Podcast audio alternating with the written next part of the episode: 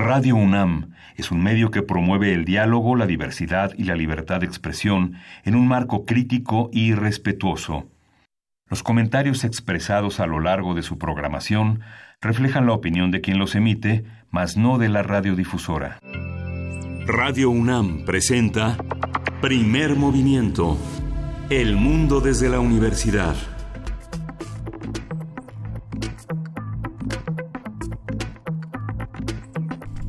Hola, buenos días. Hoy es viernes 21 de febrero y son las 7, 4 de la mañana aquí en la Ciudad de México. Estamos en primer movimiento en la cabina de Radio NAM. Berenice Camacho, buenos días. Hola, muy buenos días. Miguel Ángel Quemain, bienvenidos, bienvenidas. Gracias por sintonizar la radio universitaria. Hoy, en este viernes 21 de febrero, que se conmemora el Día Internacional de la Lengua Materna. Eh, el 21 de febrero, la UNESCO celebra las lenguas sin fronteras, lenguas locales y fronterizas y transfronterizas que tienen la capacidad de promover el diálogo, diálogo pacífico y contribuir a la preservación del patrimonio indígena, diversidad cultural lingüística, en fin, y aquí, aquí vamos a estar festejando eh, junto con ustedes, si así nos lo permiten. Es viernes también de complacencias musicales y precisamente estas complacencias tienen que ver con las lenguas maternas de nuestro país. Ya nos llegaron varias de ustedes, muchas gracias. Algunas, pues sí, sí, sí se animaron a enviar en distintas lenguas. Eh, estoy tratando de ver por aquí si hay algo, no sé, hay algo en mayo, por ejemplo. En fin, estaremos ahí con ustedes compartiendo lo que nos hacen favor de llegar a través de nuestras redes sociales. Recuerden que estamos en arroba PMovimiento, así nos encuentran en Twitter, Primer Movimiento UNAM en Facebook. Y pues bueno, iniciamos. También le damos la bienvenida a, Chihuahua, Miguel Ángel. Sí, le damos la bienvenida a la Red Universitaria de Chihuahua, que nos sintonizamos de 6 a 7 hora de la, de la entidad y de 7 a 8 hora de la Ciudad de México. Bienvenidos, bienvenidas a todos los que están del otro lado de en el filo de la frontera con los Estados Unidos y que son nuestros paisanos siempre. Ojalá y participen, mándenos señas no de humo, pero sí de cómo están a, través de las redes sociales que compartimos también. Primer Movimiento en Facebook, P Movimiento en Twitter y estamos eh, estamos bueno, en la frecuencia de radio.unam.mx. Así es, en este viernes, viernes también de radio radioteatro, vamos a tener nuestro radioteatro, pero antes del radioteatro tendremos música. En fin, hoy estamos eh, pues festejando, estamos también yo creo que dándonos un abrazo, un apapacho eh, radiofónico y pues, pero no todo, no todas son buenas noticias y no todo es celebración. También uno no eh, quisiera de pronto no tener que difundir notas pues tan duras y difíciles, pero pues es lo que hay y es importante, importante lo que ayer publicó el eh, FUCAM, la, FUCAM, la Fundación de Cáncer de Mama, a través de un comunicado donde anuncian que agotaron pues todos sus recursos para continuar con su labor de atención a personas, a mujeres con este padecimiento, cáncer de mama. Em, eh, FUCAM argumenta que no lograron un acuerdo con el nuevo, con el INSABI, esta nueva instancia de salud popular. Eh, antes mantenían un convenio con el Seguro Popular que les permitía brindar el servicio de manera gratuita. Eh, esto terminó el pasado primero de, enero, que sabemos fue el fin del Seguro Popular, primero de enero de 2020. Y ante esto, pues no han logrado un nuevo acuerdo ahora con el INSABI. Eso los deja eh, pues imposibilitados de continuar con su esquema de atención. Se cancela pues la gratuidad del servicio. Esperemos que hasta nuevo aviso eh, finalmente es lo que anunciara, anunciaban en sus comunicados.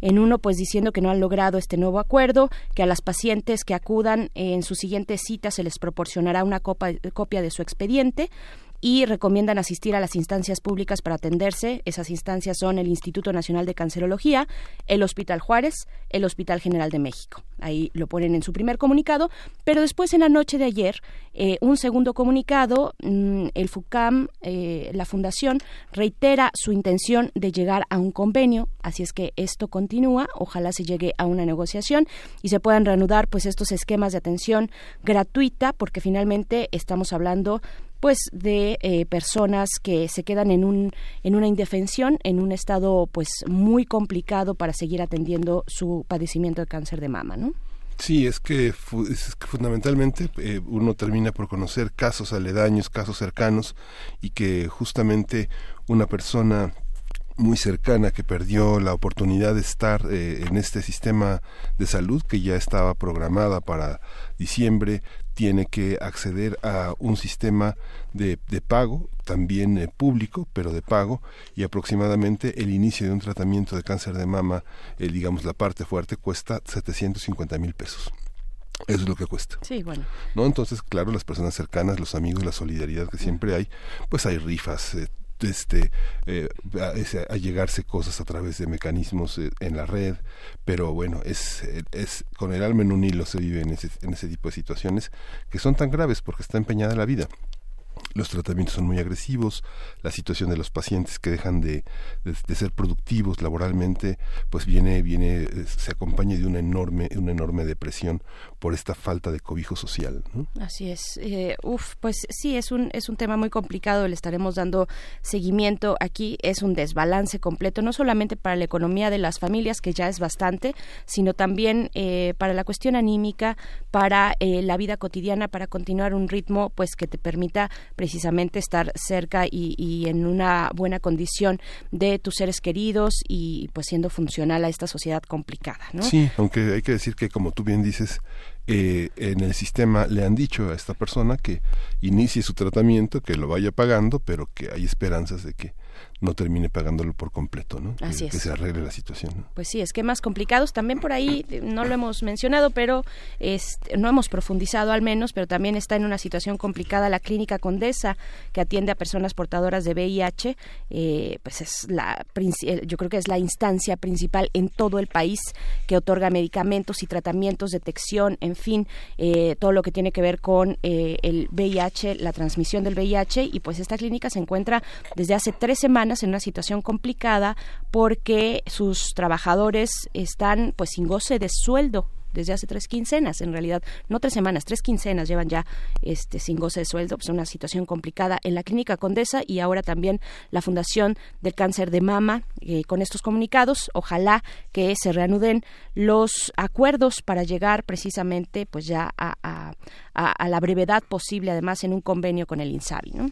En fin, bueno, así iniciamos. También, eh, pues bueno, vamos a tener un arranque musical en este viernes, eh, Día de la Lengua Materna, vamos a tener música con el grupo Lumaltok, es rock sotzil, eh, ellos son, bueno, se formaron en el año 2008 y son de Sinacantán, Sinacantán, la tierra del murciélago, y pues van a estar con nosotros aquí en unos momentos. En realidad ya están aquí, están en sus marcas para poder compartirnos eh, la música que se que realizan este grupo Lumaltoc. Sí, vamos, está José Julián Hernández, el Zanate, Sergio Mar Pérez Méndez, el Checo y Carlos Arturo Juárez López Arturo y tenemos un radioteatro. Al principio viajábamos solas de Jairo Buitrago con ilustraciones de Karina Koch. Vamos, vamos a estar en este conjunto de voces de primer movimiento. Así es. Bueno, para el radioteatro hay que decir que es un cuento largo, extenso y que lo vamos a dividir en tres en dos o en tres, en dos, ajá, en dos partes van a ser eh, dos, dos entregas de este radioteatro, el día de hoy la primera, la próxima semana la segunda, y después tenemos nuestra nota nacional, hablamos del EZLN y los acuerdos de San Andrés, porque eh, pues cumplieron, cumplieron años estos acuerdos que se celebraron el 16 de febrero pero de 1996, pues bueno, estamos eh, pues analizando cómo llegamos a este aniversario. Vamos a conversarlo con Fortino Domínguez, él es historiador y maestro en antropología social profesor del CUST, Universidad de Guadalajara, doctorante en antropología social de la Universidad Iberoamericana. Y vamos a tener en la nota del día también el acuerdo entre el gobierno de la Ciudad de México y la CEP sobre la alerta Amber. Vamos a conversarlo con Juan Martín Pérez García, él es director ejecutivo de la Redim, de la Red por los Derechos de la Infancia en México. Y tenemos una poesía necesaria especial eh, que está a tu cargo, Miguel Ángel, pero también con, eh, bueno, es poesía de Nadia López García y es con Nadia López. Es con Nadia López y vamos a leer, vamos a leerla a dúo. Es una sorpresa. Es. algo que se va a estar presentando en la FIL de minería. Se presentó ayer, ayer que arrancó la FIL de, de minería. Vamos a estar esta tarde por allá, Radio UNAM, eh, de 5 a 7 en una transmisión especial. Los compañeros de, Radio UNAM, a mí me toca junto con Tamara Quiroz estar en la conducción el día de mañana y eh, el día de hoy, perdón, y mañana también con eh, Héctor Castañeda, el perro muchacho. Y vamos a tener hoy también la, la mesa del día dedicada a la novena jornada del cómic. Va a estar Bev con nosotros, ya, ya lo conocen, Bev es dibujante de cómics y novelista. Y finalmente, antes de despedirnos, estaremos invitándoles al Teatro Helénico en la Tierra de los Corderos. Es la obra que estaremos compartiendo con ustedes en una conversación con Yania Zamora, eh, Ciania Zamora es la directora de esta obra de teatro en la Tierra de los Corderos que se presenta en el Teatro Helénico. Y pues bueno, ahí está todo nuestro menú y todo lo que se vaya sumando en esta mañana, sus comentarios. Gracias, gracias por permitirnos llegar hasta ustedes esta mañana de viernes, acompañarles. Vamos con esto que es para Marco Fernández y Mirko Zun. La canción es de Amparo Ochoa y se llama Flor de Capomo, cantada en mayo.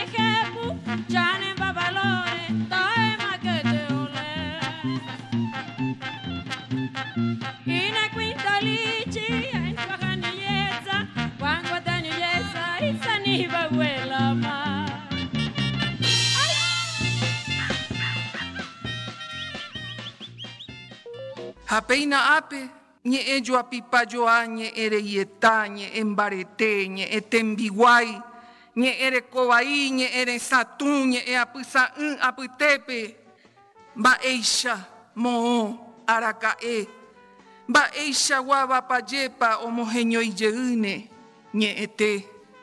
Y aquí, en medio de tanta palabra en fuego cruzado, palabra vana, palabra prepotente, palabra servil, palabra puta, palabra ciega, palabra sorda. ¿Cómo? ¿Dónde? ¿Cuándo? ¿Qué clase de hechicero hará brotar de nuevo la palabra verdadera? Viernes de música.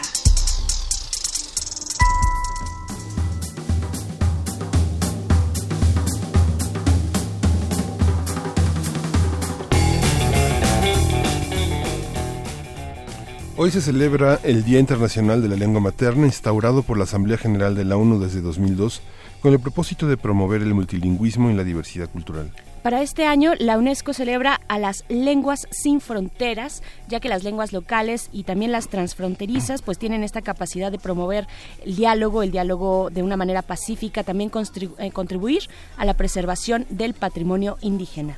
En el marco de la segunda muestra lingüística indígena para celebrar el Día Internacional de la Lengua Materna, se llevará a cabo un concierto en las islas de Ciudad Universitaria con la presentación de Lumaltoc, Chanta Santa Ruth, Carlos CGH y Sara Monroy, Martín Fabián Peña Santos y el trío de son huasteco Eyi Xochitl. Y pues nos acompañan aquí en la cabina el grupo Lumaltoc eh, que en lengua tzotzil significa neblina. Nos van a decir exactamente cómo se divide esta palabra. Este grupo nació en Sinacantán, ya lo decíamos hace un momento, en Chiapas, y está conformado por Zanate en la voz y guitarra, también líder de la banda, Arturo en la batería y Checo en el bajo, quienes tocan pues un rock bastante energético, ya lo van a estar escuchando, nos van a compartir aquí una muestra eh, con un sonido crudo y fuerte que ellos han bautizado como el Psychedelic Posh Blues. Eh, conversaremos con los integrantes del Lumaltoc y también acerca del Día eh, de la Lengua Materna. Y pues aquí están ya en esta cabina Sanate, Arturo, Checo, integrantes del Lumaltoc. ¿Cómo están, chicos? ¿Quién es Sanate por acá? Aquí estás. Soy yo, Sanate. Hola, gracias, Sí, hola, ¿qué bienvenido. Gracias. Arturo, acá. Aquí. Hola, Arturo. Y Checo. Hola. Saludos, saludos a, a su- Saludos a- a a quienes estén escuchando, a su mamá, a sus primos, a sus... mis primos, a mi mamá. Comentábamos Que comentábamos que comentábamos que eh, que les comentaba que eh, justamente en, en 1994 este es- estuvimos por Sinacantán y justamente me parece que ustedes son los nietos de ese momento. ¿Cómo, cómo, cómo han recuperado eh, toda esta capacidad, toda esta posibilidad de acceder a ritmos, a música de otras culturas y apropiarse de ella? Porque finalmente son instrumentos que no, que no son tradicionales, Sí, claro, sí, ¿no? sí, sí. Pues realmente es difícil. Sí, es un, acércate es un un poco. movimiento pues difícil, eh, lo que estabas contando del 94. Realmente afectó gran parte de la ciudad de- de- de- y de los pueblos, pero creo que fue también para abrirnos los ojos. También por mi parte, ¿no? Eh, ese movimiento hizo que me diera cuenta también de que como hablante de Tzotzil y como indígena teníamos esa voz y que podíamos alzarla. Y creo que también eso formó gran parte de mi vida y eso es lo que nos orilló también a hacer música, es también revolución. Estamos también haciendo una revolución pero con música, sin violencia. Queremos paz, que es lo que necesita todo México. Necesitamos paz y qué mejor que con la música, ¿no? Entonces creo que eh, el adueñarse de una guitarra eléctrica o escuchar música eh, fue es muy difícil en Chiapas realmente porque eh, allá no tenemos tanto acceso a internet o a música, a instrumentos y fue un reto, pero lo hicimos y, y aquí estamos.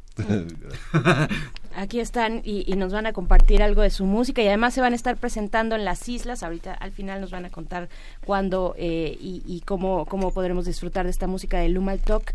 Pero chicos, también fíjense que co- junto con otras eh, ot- otros ritmos también, por ejemplo el hip hop, pienso ahí, eh, muchos compañeros de ustedes, eh, músicos de comunidades originarias, pues eh, toman estos ritmos y a través de ellos traducen muchos sentimientos como los que ya nos estabas contando, pero finalmente también se enfrentan a una tradición, ¿no? Porque no son Claro. no son ni instrumentos ni ritmos y, y, Ujú. no no son sonoridades Claro. que sean propias de su comunidad. ¿Cómo lo hicieron ustedes?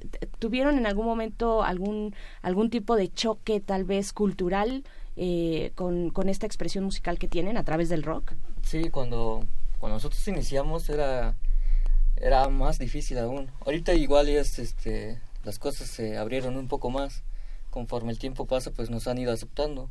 Pero al principio sí les costó bastante a la gente, sobre todo a los mayores, no a los ancianos, porque ellos están acostumbrados a, eh, a escuchar y a tocar solo música tradicional, ¿no? O si a lo mucho, entonces era cosas como lo típico mexicano, ¿no? Las cumbias. Cumbias y eso.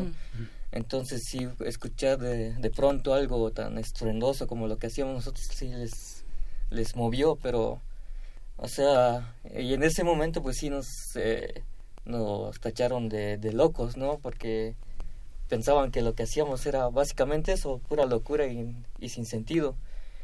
Pero, este, ya, nosotros también nos hemos ido encargando de demostrarles que, que lo que hacemos también es parte de, de un crecimiento, ¿no? De, de una transformación del propio pueblo, de que los jóvenes pues también tienen nuevos gustos, ¿o ¿no? Y van adquiriendo nuevas cosas.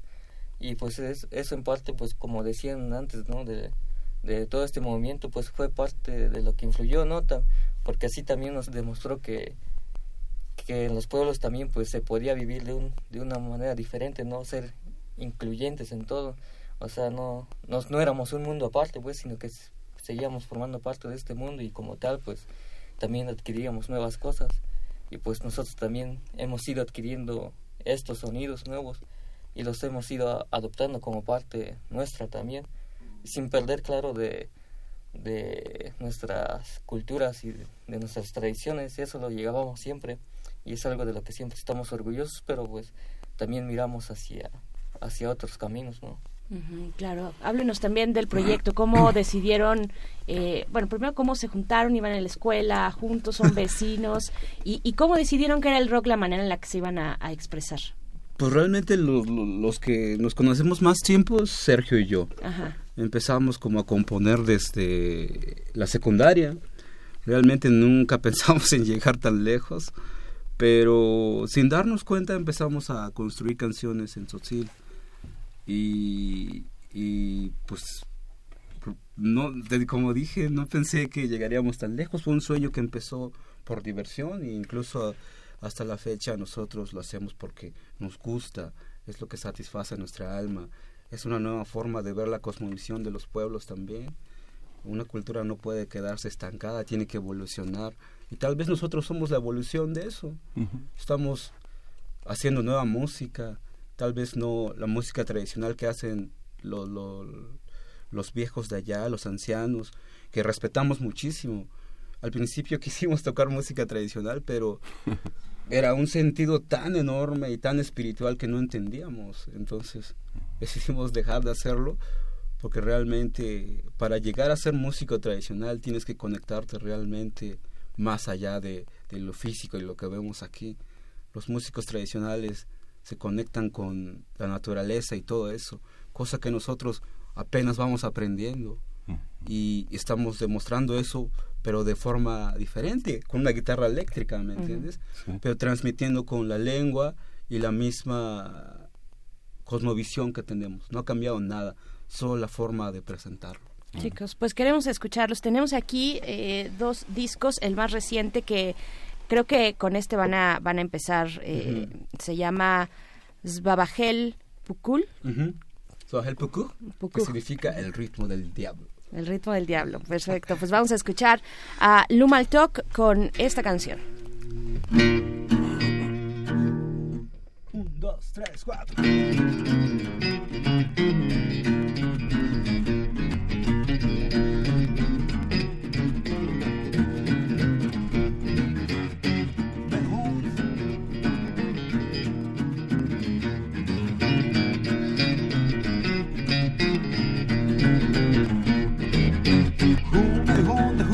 she hodge is no fish all is gone this bush is tam kun single to sink a la is a the go kid is got the shokuna i can't be sick wa wa come take you come on and take me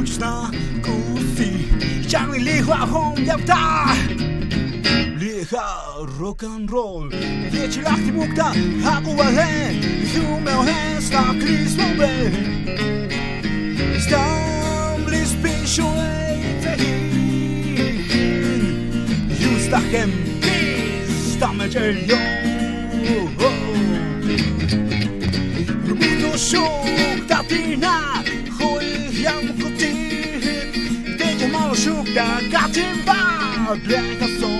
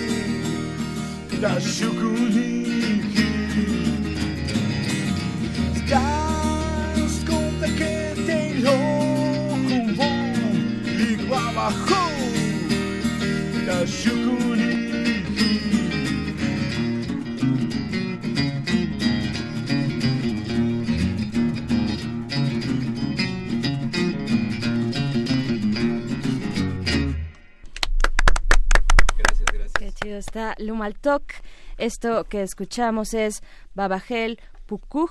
eh, el ritmo del diablo, un vagabundo a un bar entró, se quitó el sombrero, un trago pidió, encendió un cigarro para fumar, el fuego alumbraba en oscuro su oscuro rincón, entonces una banda comenzó a tocar, aquel vago de pronto sonrió, es la primera estrofa eh, de este, que se encuentra además en este, en su más reciente material que se titula de la misma forma, Lumaltok, ¿Qué significa? Nosotros decíamos eh, muy de manera muy simple y muy por encima que en lengua tzotzil significa neblina, pero hay una división, eh, es, un, es una palabra compuesta. Sí.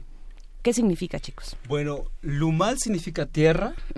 Toc, eh, nube, entonces eh, simula, emula, perdón, eh, el momento en el que en los altos de Chiapas sube la neblina. Nosotros somos de la parte más alta de Chiapas, entonces nos levantamos con neblina. Acércate un poquito más. Ajá, nos levantamos con neblina en la mañana, al mediodía también hay neblina, entonces prácticamente el Lumaltok es un símbolo muy eh, presente en todos los altos de Chiapas y sin pensarlo realmente el nombre quedó a la perfección porque distingue siempre eso, eh, la neblina en los pueblos. ¿Cómo con esta, esta, esta cuestión de mencionar el nombre del diablo uno, uno se da cuenta desde Centroamérica hasta este hasta el sureste mexicano la presencia de grupos evangélicos ven el rock como el diablo no digamos hay una hay una prohibi- prohibi- hay una prohibición de usar determinadas camisetas de utilizar de- de- determinados tatuajes y, Sí, y sí, tocar Sí, cierta les música han ¿no? prohibido la entrada a varias bandas, por ejemplo, de metal, ¿no? por, por creer que son Sí, sí, sí, satanistas sí. y demás. Pues es- esa era la misma situación en Sinacantán en realidad. sí no De hecho, Sí. parte de este- del título del disco también es por eso, ¿no? O sea, nosotros no le pusimos el ritmo del diablo porque seamos satánicos o algo, sino porque era una forma de expresar, ¿no? De que nos habían dicho eso. A nosotros nos dijeron satánicos. eh, Muchas veces. Muchas veces. Y fue como Ajá. jugar es- con eso también, de que, bueno, nos dicen satánicos, entonces vamos a darles como música del diablo, ¿no? ¿Quieren eso? Pues se los vamos a dar. Los vamos a dar y lo van a bailar. Ah, es claro, y es la canción Claro. que más baila. Pero, pero sí hay, Sí. sí hay una Sí. cuestión ahí en, en, eh, en ese tema, ¿no? De, de algunas comunidades que tienen, Claro. eh, que han adoptado eh, religiones eh, cristianas. eh, eh, ¿cómo, ¿Cómo lo ven?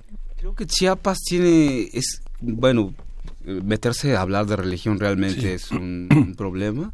Y tampoco yo quiero meterme tanto, pero creo que es un veneno en los pueblos. Solo puedo decir eso.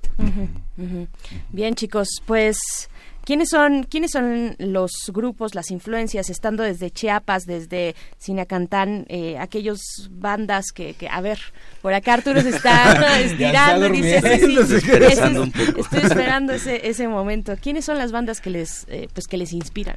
Muy buenos días, pues bueno, un saludo para todos los que nos están escuchando en este Radio UNAM.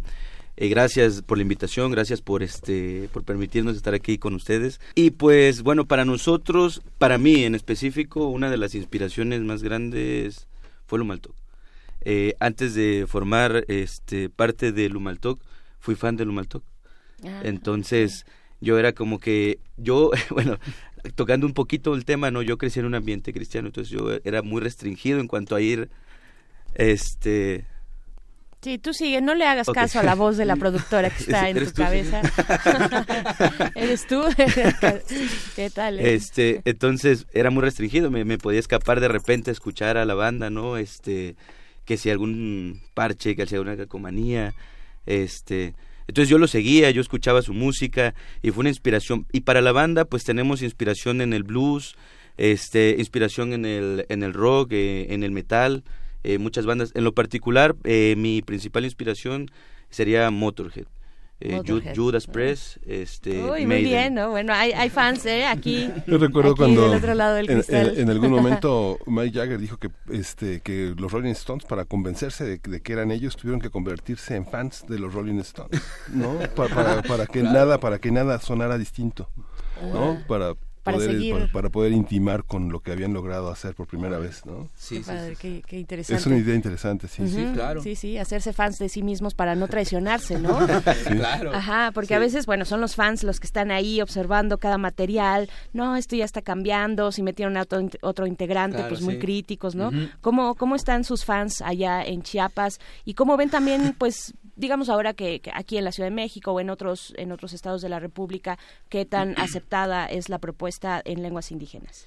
Pues creo que en un principio eh, nadie volvió a escucharnos, ni siquiera a vernos, pero ahora eh, hay como un pequeño selecto, una pequeña selección de fans allá en Sinacantán, cosa que no había, y, y ahorita ya hay gente que empieza a escuchar eh, rock en, en diferentes lenguas, porque no sol- solo existimos nosotros, existen muchas, este, muchos grupos más, entonces creo que la gente va cambiando poco a poquito de idea también. Y allá ahorita los fans están felices cada que sacamos un nuevo disco, están esperando de hecho los discos. Y, y eso es lo que satisface a un artista, ¿no? Que, que la música empieza, empiece a, a rodar, ¿no? Y como dije hace rato, creo que la mejor arma es la música, la palabra. Y, y es lo que intentamos hacer, hacer música. y- Queremos hablar mucho con ustedes, pero bueno, el tiempo es, es- es corto, claro, así claro, que vamos sí, a claro. pedir, vamos a pedirle. Jaime Madrid pide que toquen Patria. ¿Por qué no se, ¿Se puede o? ¿Por qué, ¿Por qué la risa? No, no la teníamos preparada. No, no teníamos- la no teníamos venimos- no venimos- no venimos preparados. Pero vamos a meternos un Órale. muy. Muy bien, hay que decir nada más, chicos, estamos eh, transmitiendo en Facebook Live, así es que ustedes se pueden meter a mm, Primer Movimiento UNAM y ahí estamos, ahí estamos en Facebook Live. Vamos. Vientos. Parece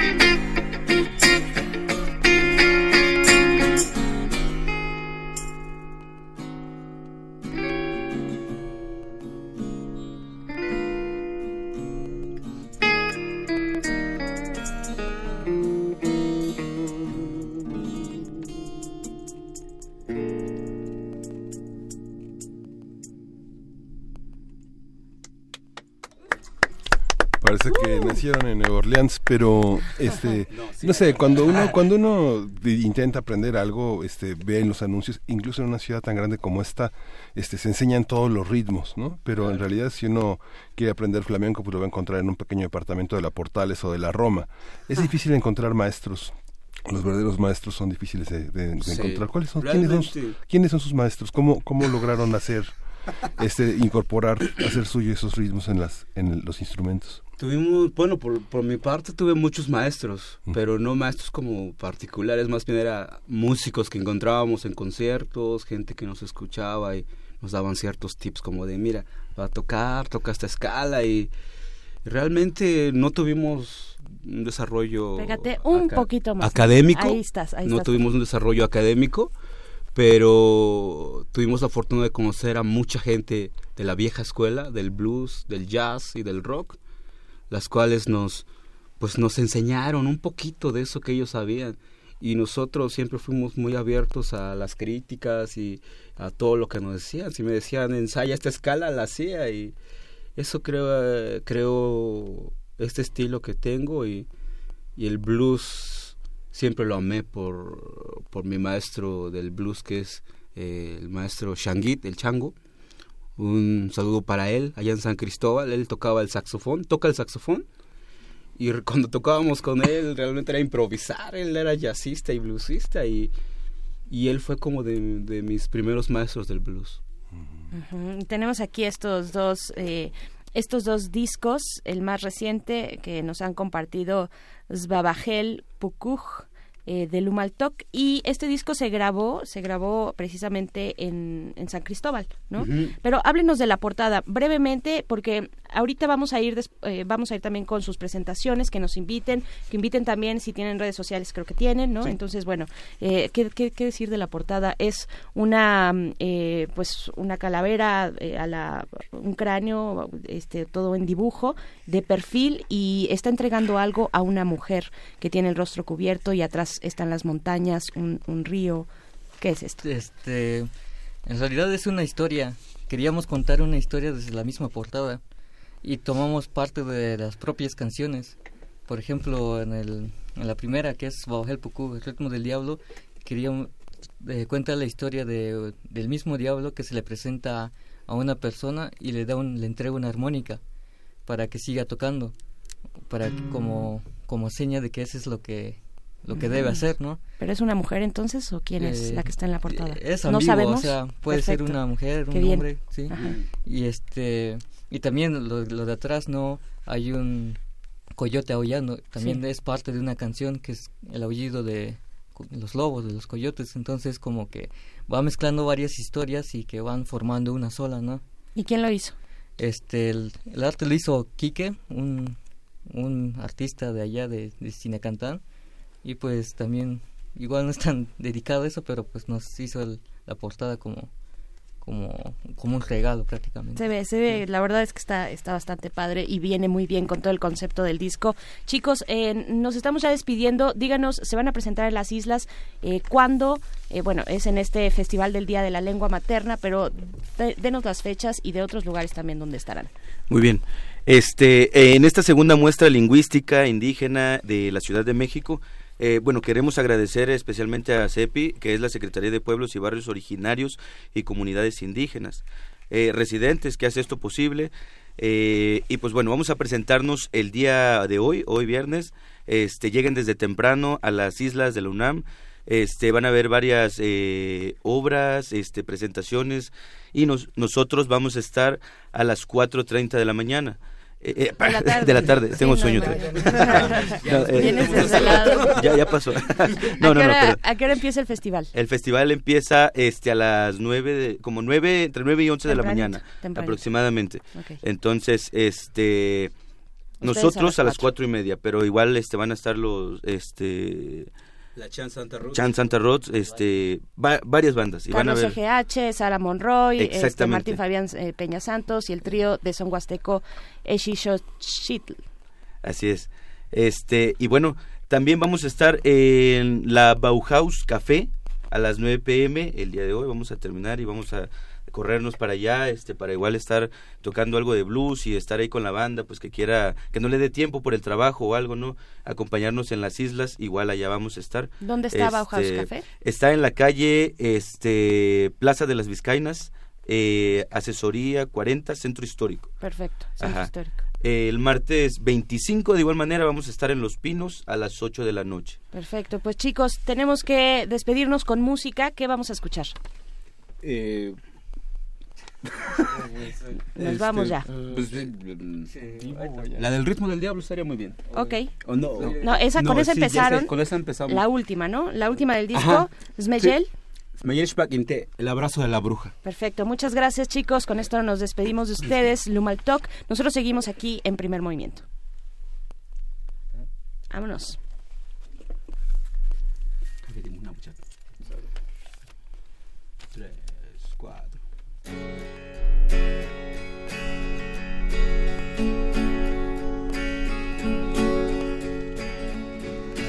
Çibalta muktabe Muhnabu çibat Ti ikosil Şah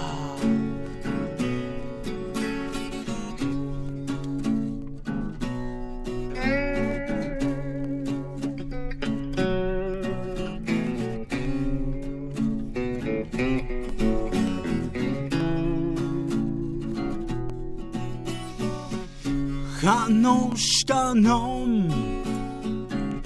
仕切らさて Muchrabu chivat Muchrabu chivat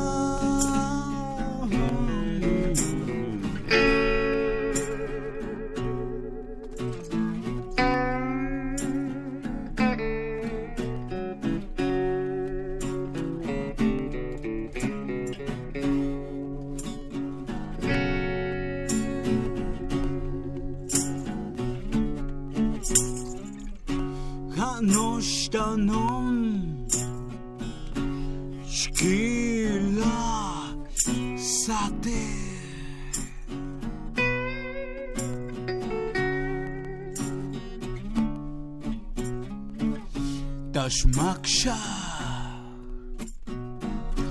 Dar lumea toc Ceame mon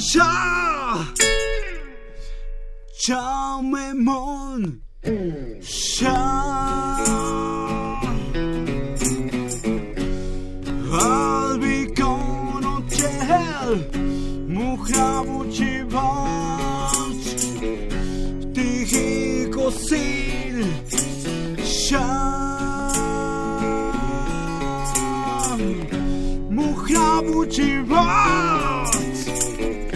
Mujer.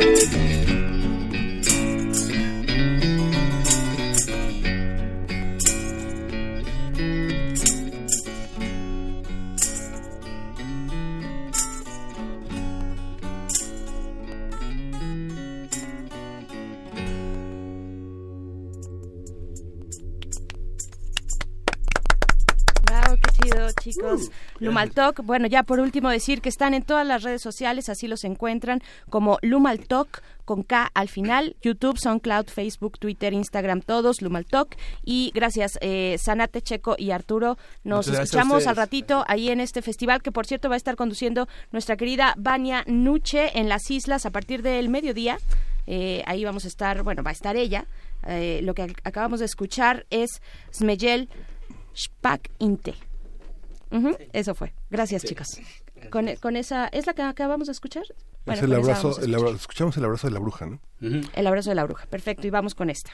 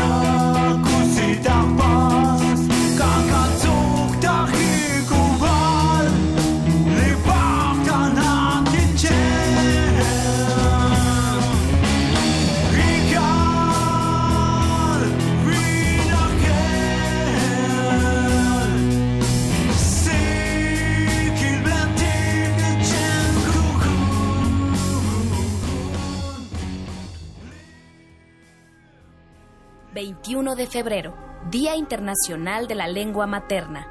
Ik, ik, ik, ik, ik, tukumush, tukumush, tukumush, tukumush, koptum,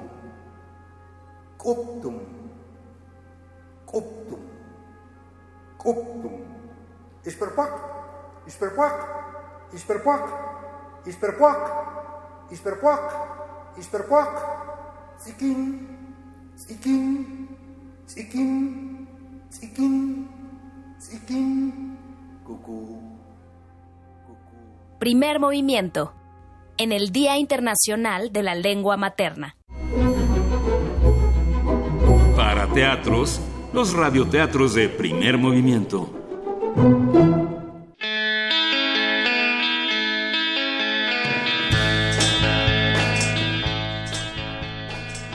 Al principio viajábamos solas, de Jairo Buitrago, ilustraciones de Karina Koch en Ediciones Castillo del Grupo Macmillan 2019.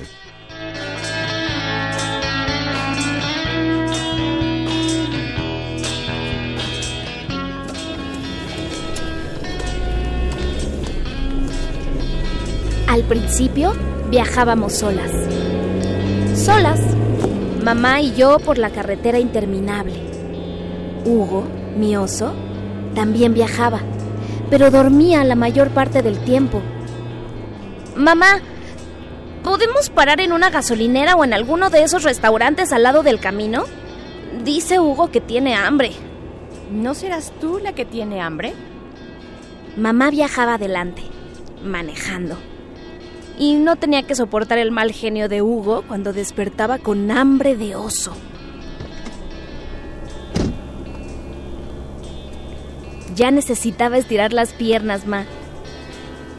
Yo miraba a mi mamá, con su cara de preocupación a veces, viendo las montañas que estaban siempre al final del camino y que nunca alcanzábamos por más que avanzáramos. A veces sonreía cuando se daba cuenta de que la miraba. Dice Hugo que tiene que quiere una bolsa de papitas. ¿Te digo algo, Eva? Puedo adivinar de qué color va a ser el próximo coche que pase. Verde. Era negro. Pero no se crean, ella es muy buena con eso de los trucos, o al menos me engañó los primeros nueve años de mi vida. Pero ahora no le salía tan bien. Estaba triste. Íbamos a visitar a la bisabuela que estaba enferma. Antes de irnos y llevarle a Hugo la media bolsa de papitas, mamá cerró los ojos. Verde. ¡Mamá! ¡Adivinaste!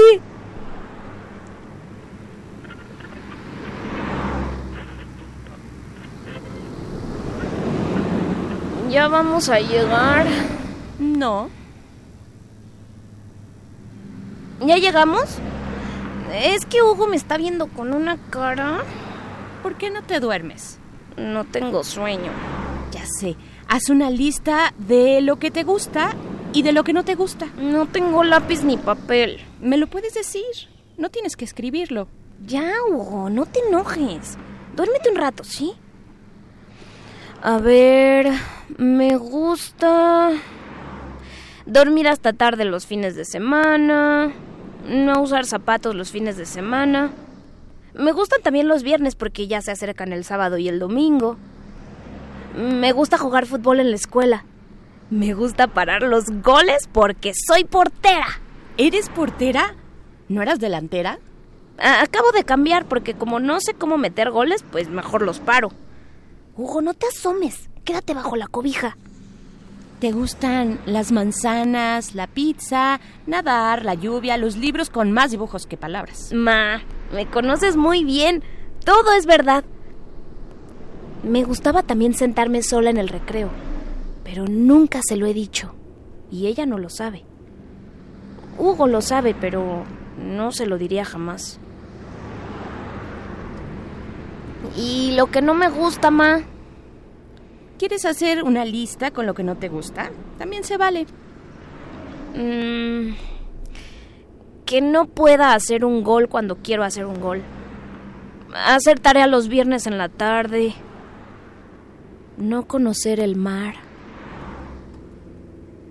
No me gusta que la abuela esté enferma. Te preocupas. A mí tampoco me gusta, Eva. Me gusta cuando mi mamá me dice mi nombre. Eva. No sé por qué, pero suena mejor cuando lo pronuncia alguien distinto a ella. Me gusta el nombre de la bisabuela. Minerva. Suena bonito. ¿A ti te gusta tu nombre, Ma? Me tiene que gustar. Me lo pusieron también a mí, pero a ella le queda mejor, porque es un nombre de otra época. ¿Como de ancianita? Exacto. Mm, me gusta hacerla reír cuando se- sé que está triste. Es de las cosas que más me gustan en todo el universo.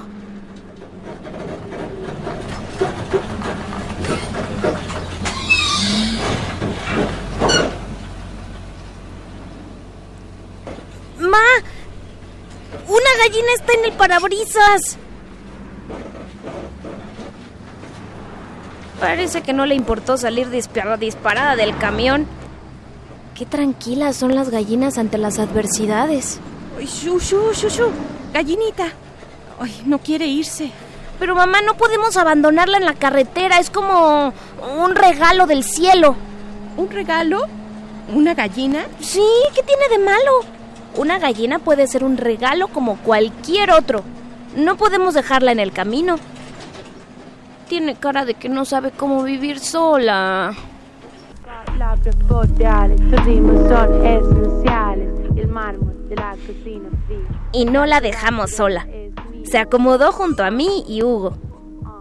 Comió de las papitas que a Hugo pues le sobraron. Cerró los ojos y durmió apaciblemente bajo la cobijita. ¿Para dónde iba ese camión con sus hermanas, Ma? ¿A dónde te imaginas? ¿Ves? Acabamos de rescatarla, ¿eh? No estoy segura de que ella, o sea, la gallina, comprenda que somos sus salvadoras. No estoy segura de que se dé cuenta de nada. Mira los volcanes, qué bonitos se ven nevados. ¿Quieres comer? Digo, ¿quieren comer? Todos estuvimos de acuerdo. Ya teníamos hambre.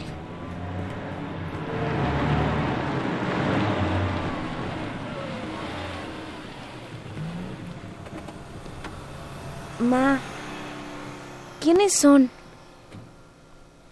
Son migrantes. Oye, ese hombre con una niña sobre los hombros se ve muy cansado. Sí, van, van a la frontera. No tienen más opciones de vida. No podía imaginar que caminaran todo el día. La frontera estaba muy lejos, pero no quise hacer más preguntas. Nos detuvimos a poner gasolina. Yo tomé a la gallina y fui a comprar agua a la tienda. Cuando salí, me topé con una niña que me miraba fijamente. Tenía la cara quemada por el sol, unas trenzas, llevaba un morral en la espalda. Se estaba comiendo un racimo de uvas. Migrante, pensé, y avancé hacia el coche. La niña me seguía con la mirada y aceleré el paso. Sentí que caminaba atrás de mí. Cuando llegué al coche, mi mamá revisaba las llantas con un señor. ¿Es tuya la gallina? Le dije que sí con la cabeza y la apreté contra mí sin saber muy bien por qué. Mi mamá, el señor que la ayudaba con las llantas y otras personas me miraban fijamente. Entonces abrí la puerta rápido, me trepé y di un portazo. Y me tapé con mi cobija. ¿Qué gallina? ¿También tú me miras? Ve, la niña ya se volteó y se fue caminando. Nos vamos a quedar un rato acá. Hay un problema con la llanta, ¿va? Tengo ganas de llorar. No te preocupes, fue un malentendido, creo. La gallina me miraba distinto. Hugo me daba la espalda. Y un poco más adelante la vimos. Era la misma niña. su morral, sus zapatos desgastados y sus trenzas. ¿Quieres que...? ¡Detente!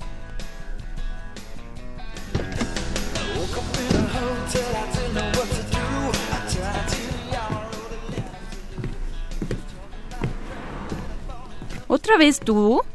La chica de la gallina misteriosa. Esa gallina y yo estamos unidas por algo muy profundo. Le salvé la vida, ¿sabes? Pero... ¿Pero qué? Si tú... Si tú la quieres, te la puedes llevar. No, mi tío me dijo que viajara liviana. Una gallina sería un estorbo en el camino. Además, no sé cocinar. Solo tenía curiosidad. Tengo latas de atún. ¿Viajas sola? Sí. ¿Sola?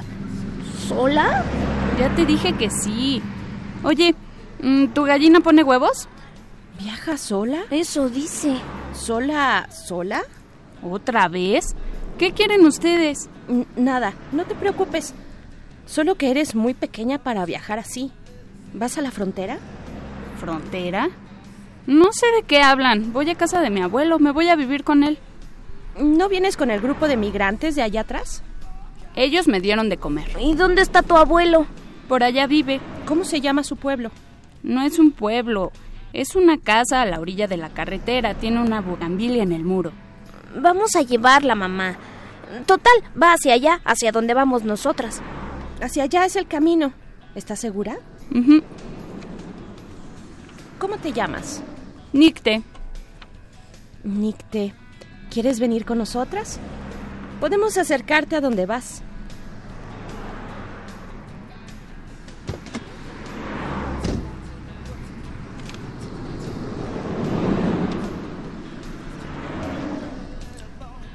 Al principio viajábamos solas, de Jairo Buitrago, ilustraciones de Karina Koch en ediciones Castillo del grupo Macmillan 2019.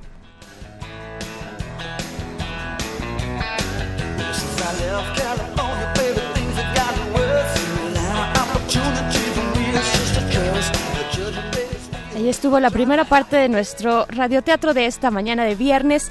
Vamos a hacer el corte de la hora y volvemos a primer movimiento.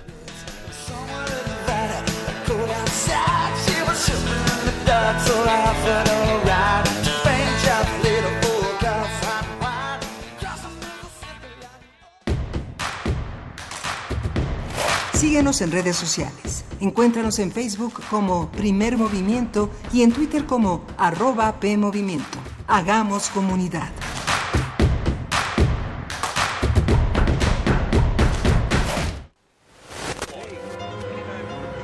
En Europa, desde 2018, se está buscando regular los derechos de los robots. Este año, China consiguió la primera clonación exitosa de un gato y están buscando, en poco tiempo, iniciar la clonación en masa de seres humanos. El Programa Universitario de Bioética de la UNAM te invita a reflexionar sobre estas y otras cuestiones en El Árbol de las Ideas. Bioética, ciencia y filosofía para la vida. Un programa dedicado al análisis y divulgación de los temas más trascendentales de la agenda bioética de la mano de diversos expertos en la materia. Miércoles a las 16 horas por el 96.1 de FM. Radio UNAM. Experiencia sonora. En México está creciendo la esperanza, un movimiento que se vuelve cada día más grande con la honestidad, las propuestas y la alegría de nuestra gente. Estamos unidos y eso nos hace más fuertes para transformar lo que parecía imposible cambiar. En cada ciudad, en todas las regiones, somos más los mexicanos con Morena y contigo seremos la mayoría que va a comenzar un nuevo capítulo en la historia de México. Vente a Morena, la esperanza de México. Juntos haremos historia. En la Secretaría de Marina te ofrecemos la oportunidad de prepararte en la Universidad Naval. Estudia una carrera de nivel licenciatura o técnico profesional en los establecimientos educativos navales ubicados a lo largo del país. En nuestros centros de educación podrás obtener una formación científica y tecnológica. Al inscribirte, recibirás más que educación integral de calidad, un proyecto de vida. Visita el sitio www.gov.mx diagonal Universidad Naval y conoce las opciones que tenemos para ti. Secretaría de Marina. Gobierno de México. La humanidad ha tenido la necesidad de sentir y comunicarse con un ser divino, también de mirar hacia el interior para hacerse cargo de sí misma en busca de la libertad. En medio de la agitada rutina, estas dos palpitaciones viven en los corazones modernos. Plegaria y Destino. Coreografía del Ballet Ensamble de México. Todos los martes de febrero a las 20 horas en la sala Julián Carrillo de Radio UNAM. Adolfo Prieto 133 en la Colonia del Valle, cerca del Metrobús Amores. Entrada libre. Danza, el lenguaje del cuerpo. Radio UNAM, experiencia sonora. 21 de febrero, Día Internacional de la Lengua Materna. mauricio bi'irinirugwa atiyaari xugirinuña ika noñi'ikuñe nintya'walo nanixpiipiriikarãgua nanigrika'lo gasmiajnkya'lo hami xuke'na'anguara namaro'oga' koríke'ra sajaye yuxuajiro na'acruce maxtigun ño'o sinutiya o'ra. Najupa maxkamana kua'a xuke' rinambra'a minanka mi xuvia hami nagaja lora. Para recordar a Mauricio Ortega Valerio mi voz se hizo nido el día que te agarraron que no saben que todo lo que te hagan me lo hacen a mí aullé el relámpago en tu boca donde anduvimos con los nuestros y ahora ya no ¿Dónde amarraré este dolor que enciende la esperanza? ¿Quién trae la cabeza del pueblo? ¿En qué cruces colgaré aves que sepultan mi lengua? ¿En qué tierra he de encontrar tus pasos? Ahora que tu cuerpo se acobija en el miedo y crece la espiga de nuestra rabia. Primer movimiento. En el Día Internacional de la Lengua Materna. Ya estamos de vuelta, sí, nota nacional. Vamos a ir con nuestra nota nacional en unos momentos más. Nos abrieron los micros y estábamos aquí poniéndonos de acuerdo, pero eh, pues les damos la bienvenida en esta mañana de viernes, viernes de música. Tuvimos radioteatro, la primera parte, la segunda viene el próximo viernes y, bueno, estuvimos con eh, los integrantes, con esta banda eh, Lumaltok.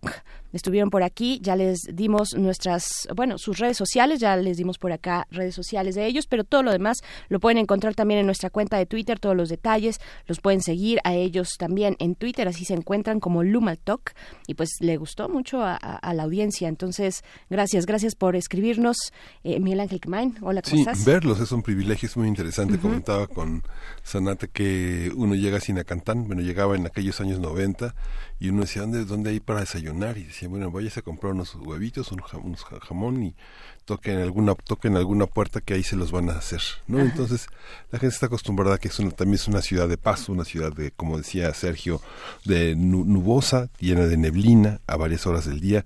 Es increíble cómo baja también a mediodía la neblina.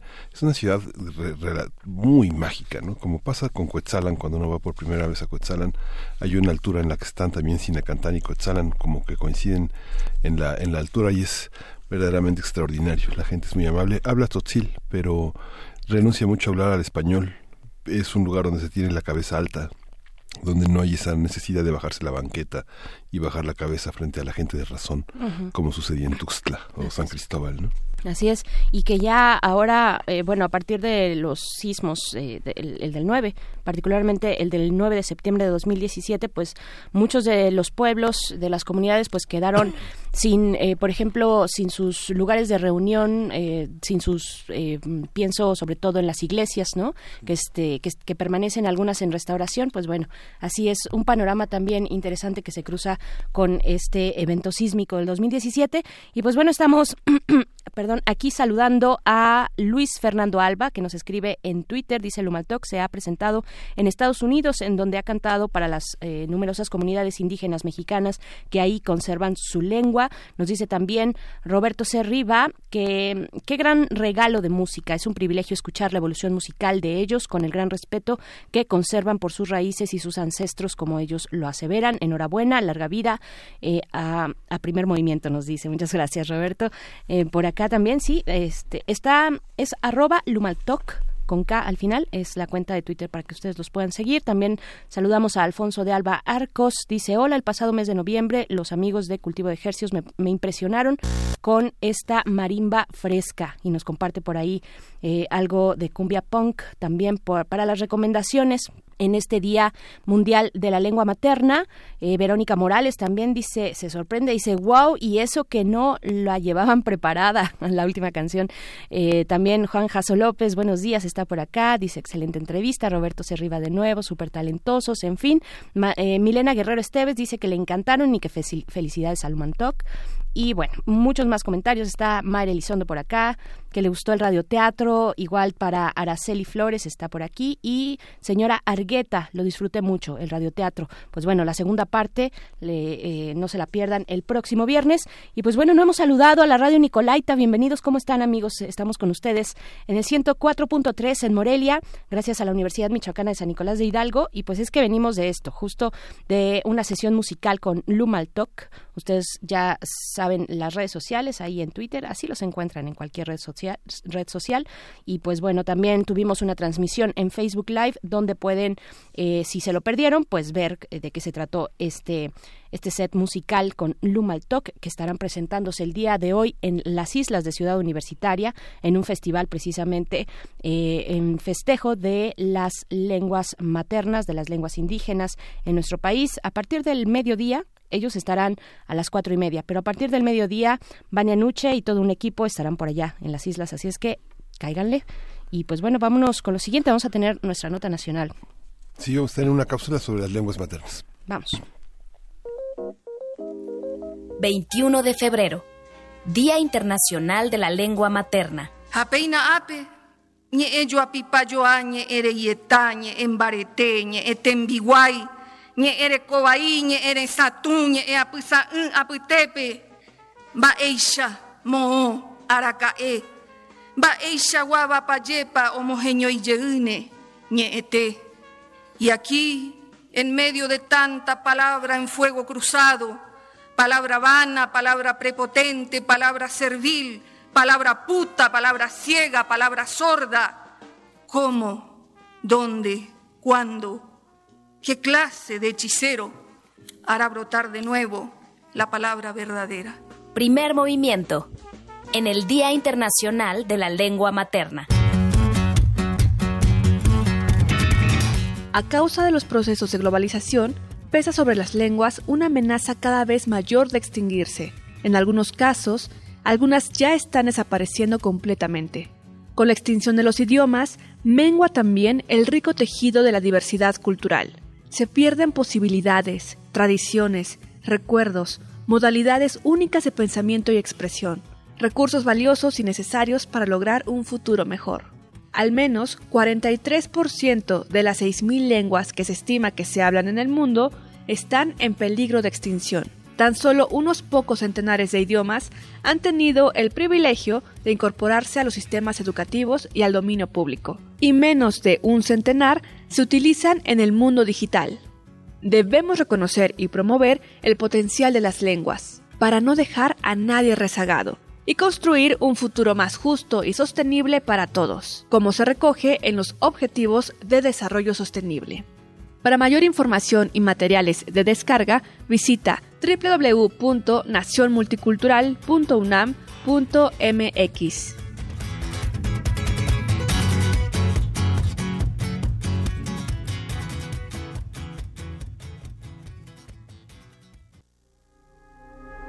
...21 de febrero...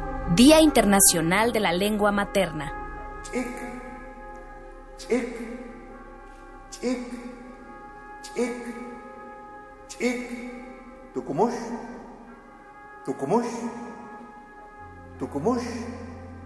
Tucumush, Koptum, Koptum, Koptum, Isperpak, Isperpak, Isperpak, Isperpak, Isperpak, Isperpak, Sikin, Sikin, Sikin, Sikin, Sikin, Cucú. Primer movimiento. En el Día Internacional de la Lengua Materna. Nota Nacional. El pasado domingo se cumplieron 24 años de la firma de los acuerdos de San Andrés Larrainzar entre el Ejército Zapatista de Liberación Nacional y el Gobierno Federal durante la presidencia de Ernesto Cedillo, mediante los cuales el gobierno se comprometía a reconocer constitucionalmente la autonomía, derechos, usos y costumbres de los pueblos originarios. Sin embargo, la administración de entonces trató de imponer una ley distinta a los acuerdos de San Andrés y el diálogo con el EZLN entró en una pausa. Más tarde, con el gobierno del presidente Vicente Fox, hubo intentos fallidos de diálogo y los zapatistas rechazaron el paquete de reformas aprobadas por el PRI, el PAN y el PRD en el Senado. En 2003, en 2003, el EZLN creó cinco caracoles zapatistas. Estaban integrados con varios municipios y autónomos y encabezados por las juntas de buen gobierno. A inicios de ese mes, el Ejército Zapatista de Liberación Nacional celebró el crecimiento de los caracoles que ahora suman 11. Pues a 24 años de la firma de los acuerdos de San Andrés, hablaremos del Ejército Zapatista de Liberación Nacional y la situación de los pueblos originarios en el, en el actual gobierno federal. Y para ello nos acompaña en la línea Fortino, Fortino Domínguez. Él es historiador y maestro en antropología social. Es profesor de la Universidad de Guadalajara, concejal del Consejo Indígena de Gobierno del Congreso Nacional Indígena y te damos la bienvenida. Fortino, muy buenos días. Gracias por estar esta mañana en primer movimiento. Hola, Berenice, muy buenos días. Un gusto estar con ustedes. Al contrario, gracias. Gracias a ti, eh, Fortino Domínguez. Cuéntanos cómo llegamos, cómo llegamos a estos 24 años después de aquel momento tan emblemático, importante, de un empuje de las eh, exigencias de los pueblos, en este caso aquellos representados por el ZLN, pero en general, hoy a 24 años, ¿cómo estamos, eh, cómo están los pueblos originarios en nuestro país? Bueno, yo creo que habría que sí dejar bien en claro que hace, o sea, mm, desde 1994 pensemos en el levantamiento y todo posteriormente lo que produce el movimiento indígena. Yo creo que a nivel a nivel nacional tenemos que entender que hay un parteaguas en la historia de este país. Los últimos 25 años, por un lado, podemos ver el afianzamiento del neoliberalismo en este país a través de proyectos extractivos, muerte, destrucción, y por otro lado, podemos ver la construcción de la autonomía en el caso de los pueblos zapatistas, que en un caso muy importante, pues están pensando más allá del Estado. Y en ese sentido, también han mostrado cómo, independientemente del color del partido político que esté en el gobierno, es evidente que desde el Estado mexicano las demandas de los pueblos indígenas, en el caso de la autonomía, no han sido atendidas y al parecer no, no serán atendidas. Claro, ¿cómo, ¿qué significa, nos dices, pensar más allá del Estado? Eh, ¿Cómo se traduce eso en acciones? ¿Cuáles son eh, las acciones que llevan a cabo en comunidad los pueblos originarios para estar precisamente más allá del Estado? Estás hablando de autonomía, de un ejercicio autónomo, de, de autoridades, de ordenamiento interno, social, colectivo. Eh, esto rebasa los, perdón, los límites de las comunidades zapatistas. ¿Dónde más podemos encontrar estas expresiones de autonomía? Hay varios este, movimientos eh, de autonomía a nivel nacional. Podemos ver el caso de Ostula en Michoacán, que ha hecho lo que ni siquiera el Estado mexicano ha podido hacer, que es el asunto de eh, quitarles territorios al narcotráfico, al, narcotráfico y volverlos a, hacer jurisdicción de los pueblos indígenas. O sea, ellos sí han podido que correr al narcotráfico, ¿no? Este Cherán, y, eh, diferentes geografías se están dando así. ¿En qué sentido sería la autonomía? Los pueblos estamos pensando que primero es necesario ejercer jurisdicción sobre nuestros territorios o sea, levantarla a otra geografía, no la impuesta por el Estado Nacional hace 200 años, ¿no? Porque las divisiones geopolíticas que tenemos el año que vienen cumplen 200 años, cuando el Estado mexicano se inició, ¿no? Entonces también se están levantando proyectos autónomos de educación, la otra educación podemos llamar, también eh, estamos viendo la consolidación de formas de autogobierno distintas al Estado entonces yo creo que eso, es, de entrada es un nivel muy interesante de análisis, pero el segundo también, y es que entender que el Estado mexicano es parte fundamental de los procesos de despojo de los pueblos indígenas. Un ejemplo claro es el asunto de la minería. Más del 60% del territorio nacional está concesionado a empresas transnacionales. Entonces, el análisis que hacen los pueblos acá abajo es de que el Estado es parte de un, de un sistema de opresión y en ese sentido tendríamos que construir nuevas formas de socialización que en el caso de los pueblos indios están arraigadas en nuestras estructuras tradicionales de largo aliento. O sea, ni siquiera estamos inventando el agua tibia, simplemente estamos, como dijeron los zapatistas un día, nosotros no queremos el poder del Estado de, la Ciudad de México, ¿no? Del presidente. Lo que queremos es ejercer el poder que por sí los pueblos indios ya tenemos, ¿no? Entonces, en ese sentido se piensa un poco más allá del Estado, ¿no? Fortino, ahí está esta, esta situación de autogobierno y de ha pasado por varias iniciativas eh, legislativas que han sido rechazadas por parte del, del, del Consejo Indígena de esta de esta organización autónoma. Presupuestalmente en términos del poder municipal cómo se han vinculado desde prácticamente desde el incumplimiento de las de las de, de todo el, de la, las reformas que planteaba los acuerdos que se planteaban sobre otros temas el tema de la mujer el tema de la infancia y de los jóvenes. Toda esta toda esta serie de demandas que finalmente fueron silenciadas. Fox no pudo terminar con en, en 15 minutos con las demandas de bienestar y desarrollo y de los derechos de la mujer. Cómo lo cómo conviven con esto en términos de presupuesto en términos de leyes eh, de, de, esa, esa frontera invisible que hay entre la legalidad del municipio y la legalidad que ustedes han construido con la autonomía? Bueno, habrá que primero como plantear esta idea de cómo el Estado, eh, eh, eh, la cuestión municipal, por ejemplo, es un dispositivo de poder, ¿no? Por eso la autonomía en algún momento, cuando la demanda era contra el Estado, era que la nación mexicana reconociera un cuarto piso, Ahora podemos decir que hay tres pisos, el asunto federal, estatal y el municipal. La propuesta de autonomía era justamente construir un nuevo espacio, el cuarto piso, era el reconocimiento de la autonomía.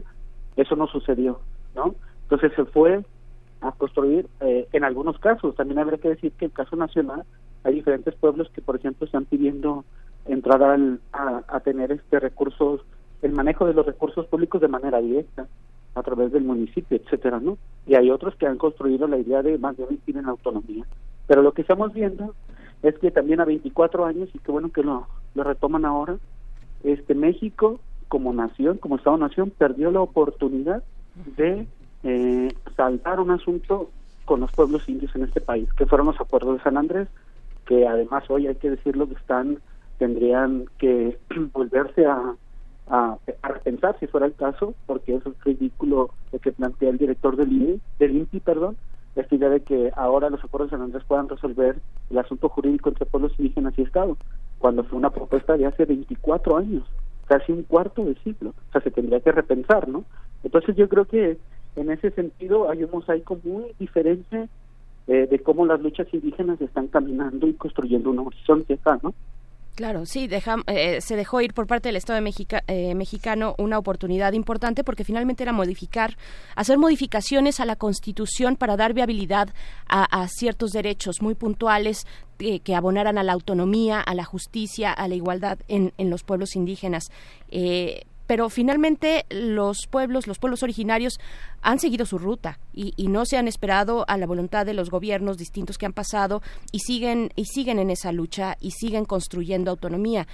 Eh, ¿Cuáles son los retos que, que, se tienen frente al nuevo gobierno? ¿no? Estamos hablando de 24 años, frente al nuevo gobierno, eh, un poco mirando hacia atrás en perspectiva y en contraste, eh, qué ofrece el nuevo gobierno y cuáles son los retos que se tienen. Pienso, ahora que nos comentas, eh, Fortino, sobre el despojo de la minería, por ejemplo, yo pienso los grandes proyectos que tiene este gobierno, como el Tren Maya, eh, como el Transísmico, por ejemplo, ¿no? Claro, yo, nosotros el análisis que hemos hecho, por ejemplo, es como entender eh, por qué vías va el asunto. Primero, en el caso de los pueblos indígenas, si vemos la cuestión política, se creó un nuevo instituto, el Instituto Nacional de Pueblos Indígenas, ¿no? Una, una nueva modalidad de relación entre Estado y pueblos indígenas. Y tiene a un director indígena en esta idea multicultural, ¿no? Como uh -huh. que si el asunto de ser parte de un pueblo indígena garantizaría que tienes un, una perspectiva crítica, ¿no? Entonces, uh -huh. primero vemos ese asunto de lo político. En, eh, ¿Qué vemos en la cuestión económica? Pues una persistencia en los proyectos extractivos, el tren Maya, el transísmico, la minería, el fracking, la privatización del agua, el petróleo, por ejemplo, en el caso de Chiapas, en nuestro territorio, ese es el problema, ¿no? Pues vemos que hay una persistencia de proyectos extractivos.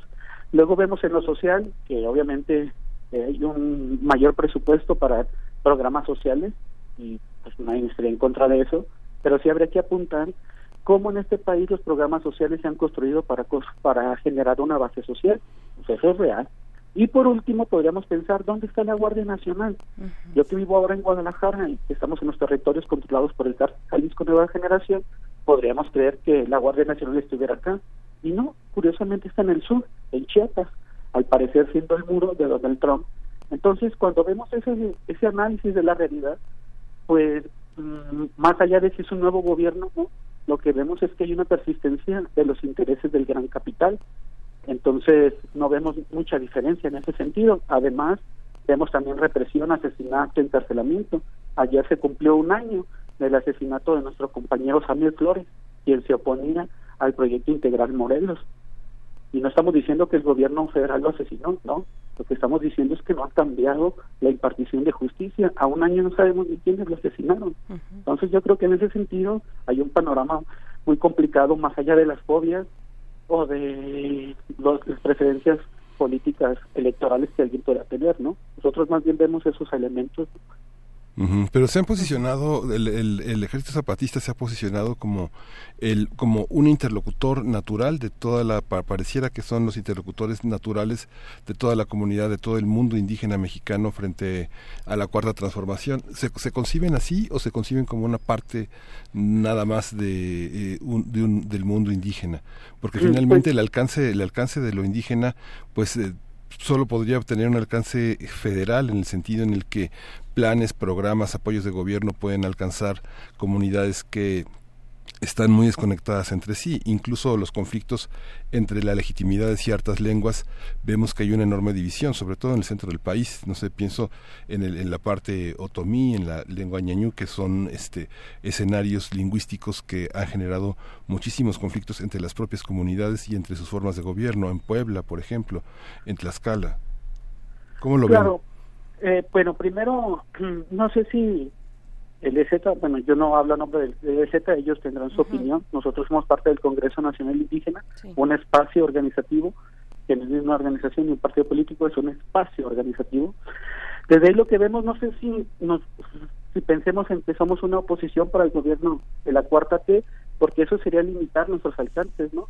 En términos de que lo que pasa o contra quienes estamos es contra el sistema capitalista y entonces el Estado es parte de, ah, de ese sistema porque es uno de los dispositivos de poder mejor creados para eso, ¿no? De entrada. Y segundo, yo creo que eh, también hay que ver cómo, eh, como te decía, hay una gran diversidad de luchas. Hay pueblos que están apostando a ir por el Estado, por esa vía. Hay otros que están construyendo la autonomía. O sea, hay una diversidad. Y el otro asunto de la lengua, y ahí podríamos citar a Yasmaya Aguilar, la gran intelectual ¿no? cuando explica cómo en México recurrentemente se piensa que el problema es de los hablantes o de los pueblos indios y lo que hay que decir es que las lenguas indígenas no se están muriendo. Lo que pasa es que están matando a las personas que hablan lenguas indígenas en este país.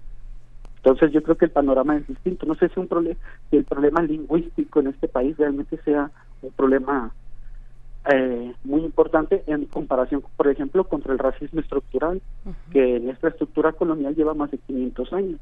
O sea, también habría que poner como el, el análisis es un poco más allá de la cuestión lingüística, porque pareciera entonces como que el problema es de los pueblos, porque hablan tantas lenguas, tantas variantes, ¿por qué no se ponen de acuerdo?